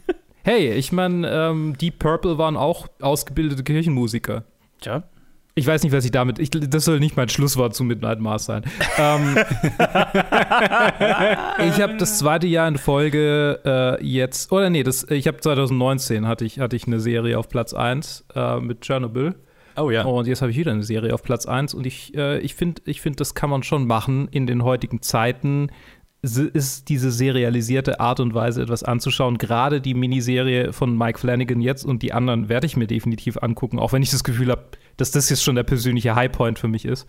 Ja, ich, ja wir werden sehen. Ähm, ja, okay. Ja, ja. äh, es ist einfach ein Medium, das noch nicht so ausgeschöpft ist wie Kinofilme für mich. Und ich komme da immer mehr rein und ich, ich finde faszinierend, was man damit an, an Geschichte erzählen irgendwie anstellen kann. Und ich werd, wurde so reingezogen davon und habe es einfach von vorne bis hinten genossen. Und es, es war mein absolutes Highlight dieses Jahr. So. Joe, Yo. reden wir über Druck. Der Rausch. Another round. Noch eine Runde, was? Prost dazu. zum Wohl. Cheers. Ich habe nichts getrunken. Ja, ich schon. Wie, wie treffend zu ähm, einem Film, der so viel tiefgründiger, als ich es jemals erwartet hätte, das Für und Wider des Alkohols behandelt. Und natürlich noch sehr viel mehr, aber das ist, das ist, was er sich so auf die Fahnen geschrieben hat und womit er auch beworben wird. Ne? Ähm, Mats Mikkelsen spielt einen frustrierten, ja, na, quasi depressiven ja. Lehrer, Hochschul, äh, äh, nicht Hochschul, äh, äh, Gymnasium, ja, whatever, als Schullehrer, Geschichtslehrer, der ja total feststeckt und das Gefühl hat, nicht weiterzukommen. Und eines Tages beschließt er mit ein paar Kumpels, weil einer von denen irgendein so Bullshit-Zitat rausgepackt hat, so von irgendeinem Philosophen, der behauptet hat, der Mensch ist mit 0, was, 0,05 0,5 oder so. nur 0,5 Promille Alkohol im, zu wenig im Blut geboren und wenn man einen konstanten Pegel von 0,5 Promille erhalten würde, dann entfaltet man erst ein richtiges Potenzial, weil es einen auflockert, weil es einen sozialer macht. Und äh, ja, die beschließen halt einfach diese ganzen mittelalten Männer, ja geil, das machen wir jetzt. Und natürlich rechtfertigen wir das, indem wir halt ein Experiment machen. Zwinker, zwinker. Und es geht in alle erdenklichen Richtungen und ist dabei halt eine, eine, eine Feier des Lebens so, sozusagen. Also das klingt jetzt wahnsinnig schwülstig, aber das ist, was der Film am Ende ist. In all seinen Höhen und Tiefen, ne? Weil, also, der Film schreckt nicht davor zurück, die unglaublich negativen Auswirkungen, die dieses Experiment hat, drastisch zu zeigen. Aber geht, ist auch kein Scare-Film. Also der sieht jetzt Alkohol differenziert.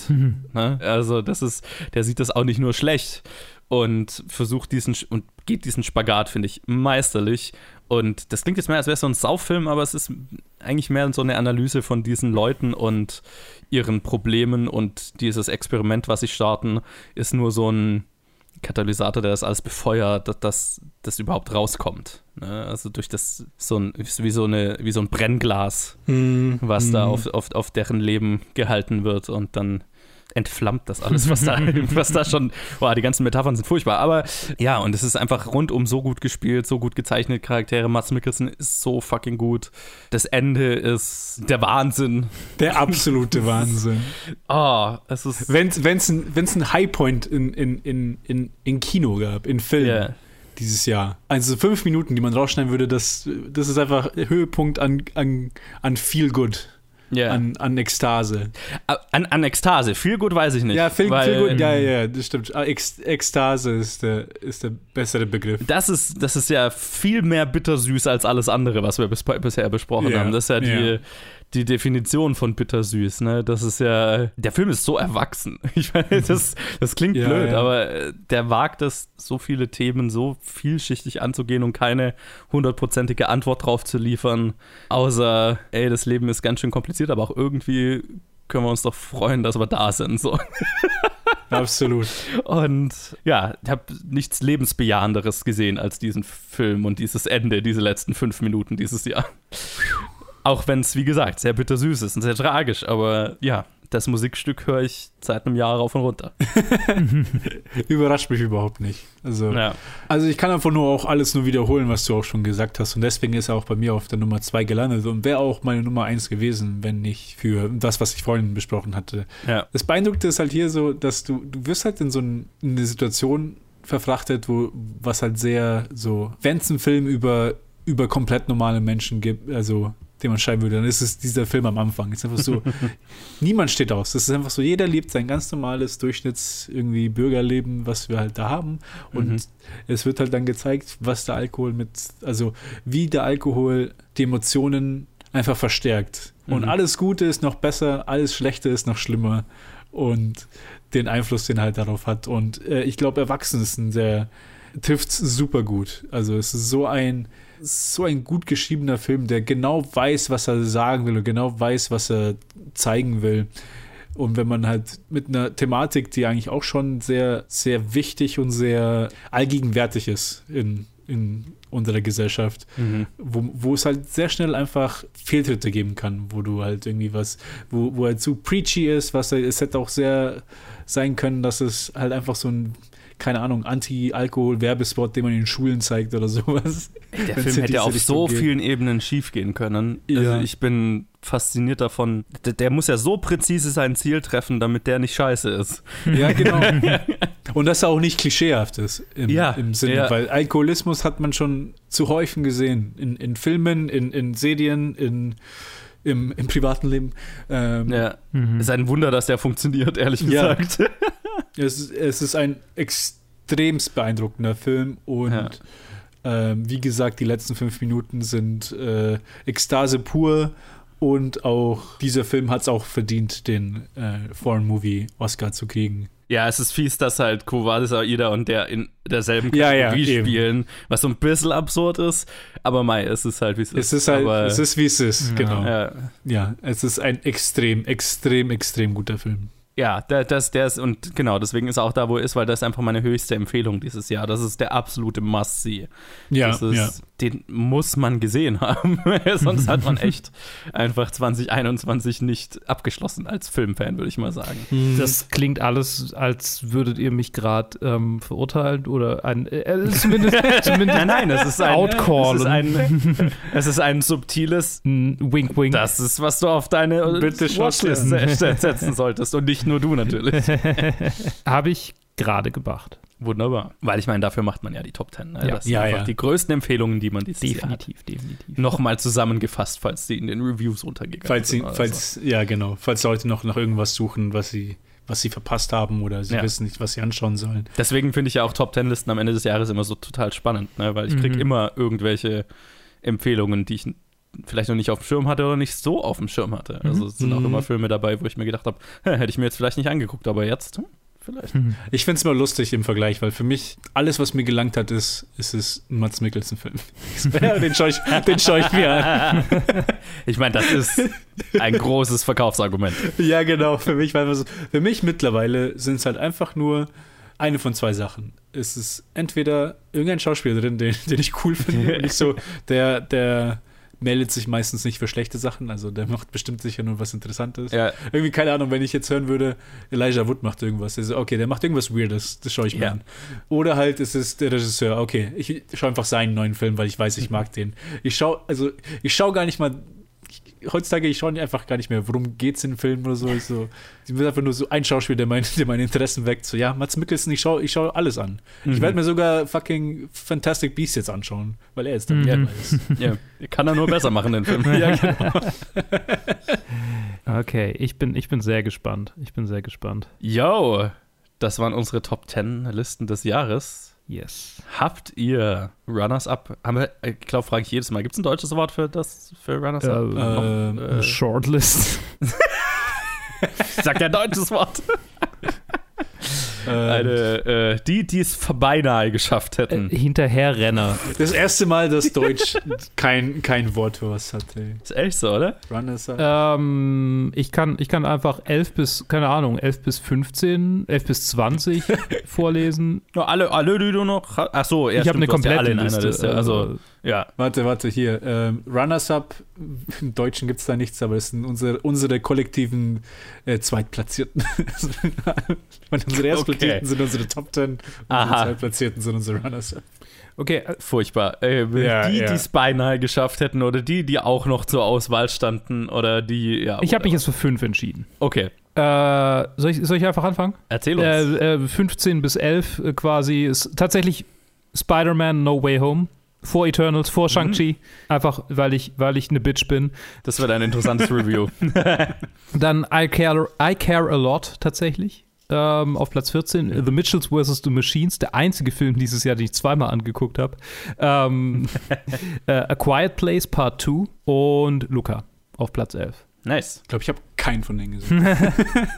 Alle bis auf Spider-Man sind bei mir auch noch in der Liste. Ja, äh, kann ich verstehen. Okay, äh, meine fünf Runner-ups. Ich mache auch nur fünf. Äh, darf, bei mir sind es sogar jetzt zwei Miniserien jetzt bei den fünf. Ah. Äh, Nummer, also 15 wäre Judas and the Black Messiah. Dann drüber ist The French Dispatch. Dann drüber ist Scenes from a Marriage, der, Mhm. der, die, die HBO-Miniserie, die vor, die vor nicht allzu langer Zeit rauskam. Ja. Dann drüber noch eine HBO-Miniserie, Mayor of Easttown, die Oh, ja. Kate, Kate Winslet-Miniserie, die auch äh, super, super gut war. Und dann auf 11, wie vorhin schon gesagt, äh, Minari. Ich habe keinen davon gesehen. Ich einen, der ist bei mir auch drin. Black Messiah. ja, äh, meine 11 bis 34 Ratter runter. sind äh, The Harder They Fall. Also jetzt genau, also ich mach ich, jetzt geht's abwärts, ne? Mhm. Also 11 ist The Harder They Fall, 12 The Father, 13 A Quiet Place Part 2, 14 Dune, 15 I Care a Lot, 16 Malignant, 17 Oxygen or Oxygen, keine Mhm. Ahnung. Äh, 18 The White Tiger, 19 Wolfwalkers, 20 Judas and the Black Messiah, 21 Last Night in Soho, 22 Black Widow, 23 No Time to Die, 24 Benedetta, 25 Eternals, 26 Yes God Yes, 27 One Night in Miami, 28 A Voice of Silence, 29 The Suicide Squad, 30 News of the World, 31 The Green Knight, 32 Mitchells vs. The Machines, 33 Luca, 34 Raya and the Last Dragon. Ja. Hm, okay. Eine, eine Theme bei den letzten drei. ja. Ja, die Animationsfilme sind immer am, irgendwo ganz hinten. Außer Wolfwalkers. Ja. Der ist aber auch 2D animiert. ja. Das ist eine andere Art, ja. Mhm. Ja, der ist einfach schöner. Und eine bessere Geschichte. Ja, viel, viel guter Shit. Auf jeden Fall. Ja, absolut. Nicht nur habe ich äh, äh, ist ein Theme bei den letzten paar, sondern ich habe auch mittendrin ist irgendwo so ein Blockbuster-Block mit äh, Eternals, Black Widow und No Time to Die, die da irgendwo noch mittendrin ist. Quasi Okay. der Buster-Block. Es war ein, schön, war, ein- war ein schönes Jahr. Also für mich im Vergleich zum letzten Jahr absolut, wo ich halt gar nichts geschaut habe und gar nichts geschafft habe, habe ich hier halt ganze whopping 37 Entries in meinen 2021 ranked. Natürlich müsste ich jetzt theoretisch fünf raustun, fucking Steve McQueen und November 2020. Aber ähm, Die lasse ich einfach drin, weil ich habe es einfach nicht früher geschafft. Ja, die sind Ja. einfach im Herzen 2021 rausgekommen. Ja, genau. Alle, so alles, was so zwischen November und Februar ist, ist einfach das nächste Jahr. Weil das schaffe ich sowieso nicht. Nächstes Jahr kommt dann auf Platz 1 Matrix. Ich mein, Außer ich schaffe den jetzt noch und dann schicke ich dem Johannes noch eine Sprachnachricht. So. Ja, ja, genau. Ach ja, genau. Das sollten wir vielleicht auch noch machen. Jetzt hier an der Stelle, falls sich an unseren Top Tens in den nächsten, was, zehn Tagen oder neun Tagen irgendwas verändert, kommen jetzt hier die Korrekturen. Yo, Luke! Äh, wir sind zu zweit, überraschenderweise. Hallo, äh, ähm, ja, wir haben beide einen Nachtrag. Ich, ich, ich bin mir ziemlich sicher, dass ich in dieser Aufnahme gesagt hatte, ja, ich bin mir ziemlich sicher, dass da nichts dazu kommt. Das kommt, das Lustige ist, das kommt jetzt gleich im Anschluss zu diesem, ne, ich habe ja die Folge, ich habe den Jahresrückblick schon geschnitten und ich weiß, wenn wir diesen Nachklapp beenden, ist das nächste, was du in der Aufnahme sagen wirst, ich bin mir ziemlich sicher, bei mir wird sich nichts ändern. Also, ihr Und wisst das schon, bleibt natürlich auch gut drin. Und ich finde, ich finde, und ich finde, das ist, ähm, bevor wir jetzt zu, zum Inhalt kommen, äh, das ist durchaus äh, äh, äh, repräsentativ dafür, wie ich generell Filme kritisiere. Oder einfach zu meinen Meinungen repräsentativ für mich als Menschen. So, ich bin 100% von was überzeugt und ein paar Tage später sage ich, ach, schmeiß alles zum Fenster raus. War alles Käse. Was interessiert mich mein Geschwätz von gestern? So. Genau, aber kein Geschwätz von gestern war Matrix Resurrections. Mhm. Ich meine, ihr hört das Review dann erst in ein paar Tagen, aber Holy shit. Ich fand ihn tatsächlich, glaube ich, fast besser als du. ich weiß, dass du ihn besser als das- ich fandest. Ich bin deswegen auch, wir haben das Review noch nicht aufgenommen. Ich bin sehr gespannt auf das Review. Aber wir fanden ihn beide Okay. sehr gut, aber ich weiß, du fandest ihn noch besser. Ja.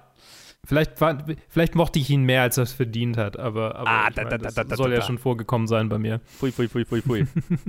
jetzt, jetzt macht den Film nicht kleiner, als er ist, bevor wir, ist- bevor wir ihn er ist reviewed haben. Groß, er ist super. Ich finde ihn, ich find ihn klasse. Wo ist er denn bei dir in der Liste? Knallhart auf Platz 10. Hat einfach Koda direkt wieder rausgekickt und auch die anderen fünf Filme, die darum gestritten haben, solide auf Platz 10. Da gehört er hin, für mich. Ja, ich habe mich ein bisschen äh, vom Hype äh, der wenigen, die ihn hypen, anstecken lassen. Und ich fand ihn sehr stark in groß, großen, großen, ganz großen Teilen. Und die Teile waren groß genug äh, und haben überwogen, sodass ich ihm äh, fünf Sterne gegeben habe. Mhm. Und dass ich ihn auf Platz drei in meiner Liste Nice. gesetzt habe. Und die Gründe dafür werdet ihr im Detail in der nächsten Review erfahren, aber Mhm. nur so viel. Das, was David Ehrlich geschrieben hat, ist ausnahmsweise mal was, dem ich zu 100% zustimme.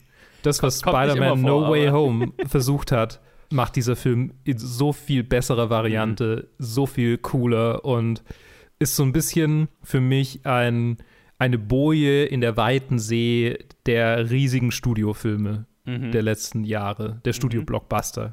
Mhm. Gibt ja ganz viel Genre-Zeugs, das super ist, was rauskommt. Ist ja alles nicht so, dass die Filmlandschaft komplett irgendwie vor die Hunde geht, aber was die Studio-Blockbuster angeht, da sagt dieser Film ein paar ganz wichtige Sachen. Mhm. Und noch dazu sagt er noch ein paar philosophische Sachen, die ich bestimmt nicht hundertprozentig verstanden habe und was aber Tradition ist bei diesem bin Film. sehr gespannt auf das Review. Platz 3, was war denn dein vorheriger Platz 3? Ich versuche mich gerade zu erinnern. Violation ah, oh ja, Platz natürlich. vorher. Mhm. Der hat ihn jetzt auf Platz 4 gesetzt. Mhm. Und was ist aus deiner Top 10 rausgefallen damit? Äh, aus meiner Top 10 rausgefallen ist leider Voice of Silence. hat er eigentlich nicht Ah, ich erinnere verdient. Ja, ist Hat er nicht gut, verdient. Aber ein solider Platz 11 natürlich auch. Ja, auf jeden Fall. Auf jeden Fall. Ich meine, ich habe nicht so viele Filme gesehen wie du dieses Jahr, deshalb vielleicht hätte ich die auch noch anders gefüllt, wenn, wenn ich mehr gesehen hätte, aber ich habe schon, es ist schon ziemlich viel Fantasy-Filmfest-Futter hier drin, habe ich schon gemerkt, dass ich nochmal Ja, ich durchgeguckt habe. Es ist die Top 10 der Filme, die du gesehen hast. Also, Ja, auf jeden Fall. was ist das? Schon richtig, schon richtig. Naja, genau. Ja, Ja, das war so der viel. Nachtrag. So viel zu unserem Nachtrag. Und jetzt würde ich mal sagen, zurück zu den unwissenden Ted, Johannes und Luke von vor einer Woche. Das ist fast so ein Mindfuck, das aufzunehmen, wie wenn man Matrix sieht. Mal schauen, ob irgendwas kam. Ich weiß es nicht. Ich bin mir ziemlich sicher, bei mir nicht. Mal gucken. ja, äh, dann würde ich mal sagen, das war das Jahr 2021. Ein weirdes Jahr, wie auch das letzte Oh, Jahr ja. schon. Ja, mein, mein Vorsatz für das nächste Jahr ist mehr Filme schauen wieder. weil 300 ist, ist schon wenig. 300 reichen aber aus, um eine persische Armee äh, mit äh, faschistoiden Symbolen aufzuhalten. Habe ich gehört. Puh, okay. äh, ich habe keine Antwort.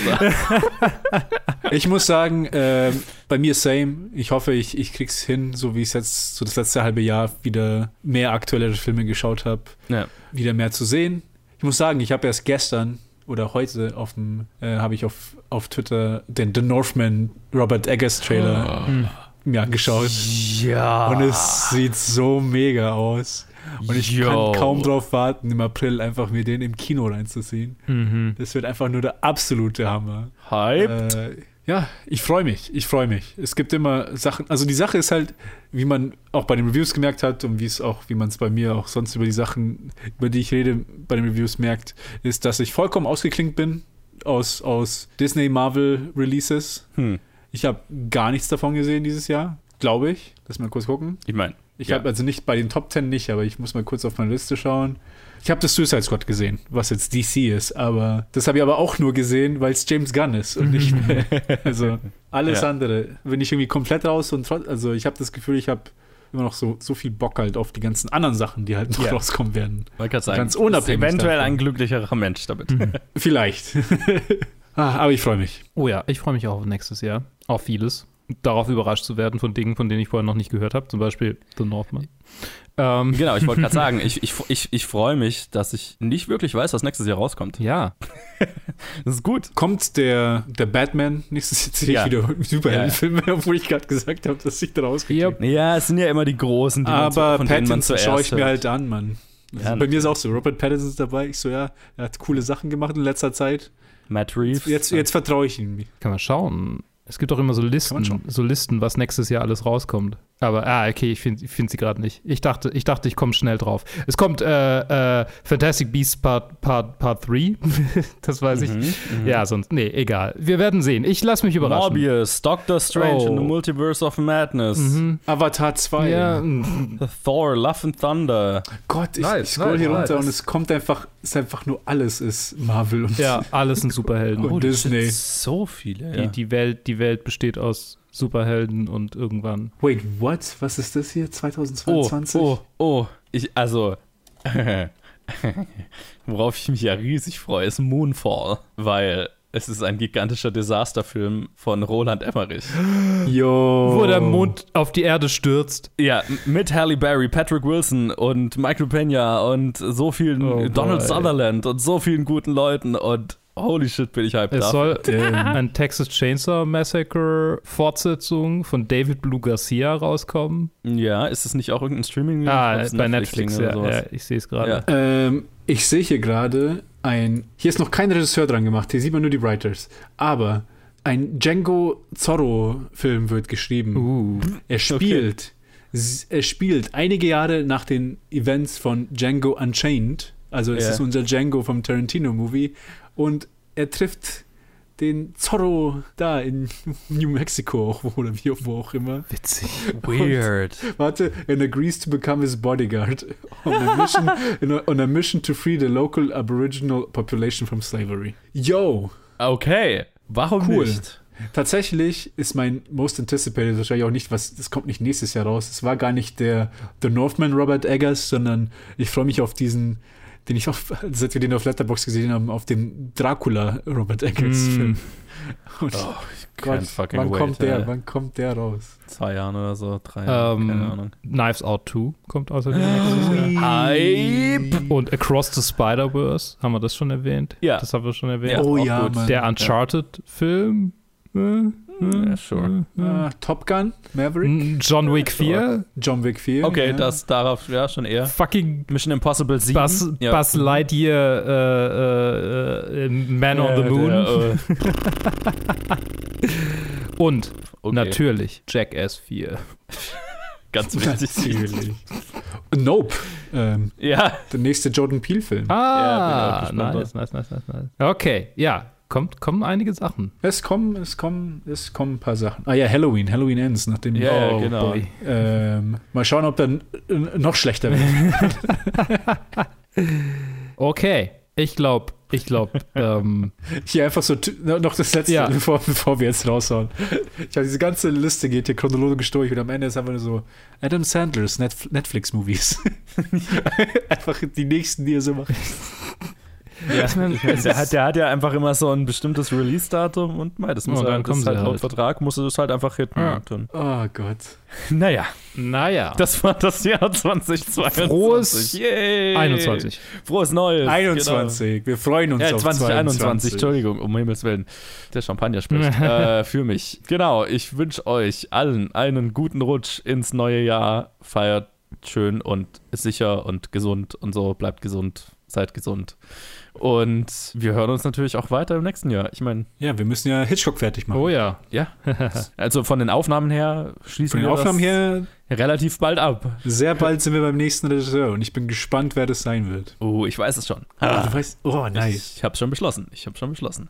Sehr nice. Und ich bin sehr gespannt drauf. Das ist eine weitere Filmografie, wo ich zu viele Lücken habe. Wir werden es hören. Okay, ein Tipp. Und, Ja, was? Ein Tipp. Sind es irgendwie 10 bis 20 Filme? Sind es über 20 Filme? Sind es weniger als 10 Filme? Ja, so eher ich, äh, sieben bis zehn oder sowas. Also so eher eine, ah, okay. Cool, cool. wieder cool. eine machbar, also ne, kein Mammutprojekt. Damit, Kein Mammutprojekt. Also da, da werden wir nicht 2024 fertig. nein, nein, ich, ich habe schon Bock, dann wieder irgendwann ein Mammutprojekt zu machen, aber dazwischen machen wir erstmal ein, zwei. Ja, ja, klar. Ne, Nice. so. Und dann machen wir uns vielleicht an einen Billy Wilder oder so. Mal schauen. Ey. Ey. Fuck yeah. genau, das ist der Plan. Und wir hören uns dann, ja, das allererste ist natürlich die Reviews in ein paar Tagen. Yes. Mit, mit Sachen aus 2021. Mit Matrix und Spider-Man Was diese Episode so ein bisschen ad absurdum führt, irgendwie als Abschluss von 2021. Aber hey, äh, so ist es halt. Ja, ich Nee, meine, nee, es ist nee, nee. halt ein, flie ein fließender Ist mir gerade nur so aufgefallen. Das ist irgendwie ein bisschen weird, aber ist alles gut. Wie gesagt, ihr wisst ja schon, ob, ob wir Matrix, also ob wir, ich Matrix gut fand oder nicht, je nachdem, ob er in den Top 10 gelandet ist oder. oder Aber vielleicht fandest du ihn nur so mittel. mittel. Ja, wenn ich ihn nur so mittel fand, dann wisst ihr es halt nicht. Ja. Dann, war, dann kam da nichts. also, keine Ahnung. Ihr, ihr wisst irgendwas. So. Nice. das, ich glaube, das kann man über fast jeden Menschen sagen. Ah, wir werden immer schlimmer mit Episoden beenden. Ja, ich, Keine ich meine, ich, ich versuche es gerade Also, ich grad aktiv zu torpedieren und gucken, wie lange ich es rauszögern kann. Ja. Ich meine, Ähm, gesegnete, Ja. ge- gesegnete Silvester. Bis dann. tschüss. Bye.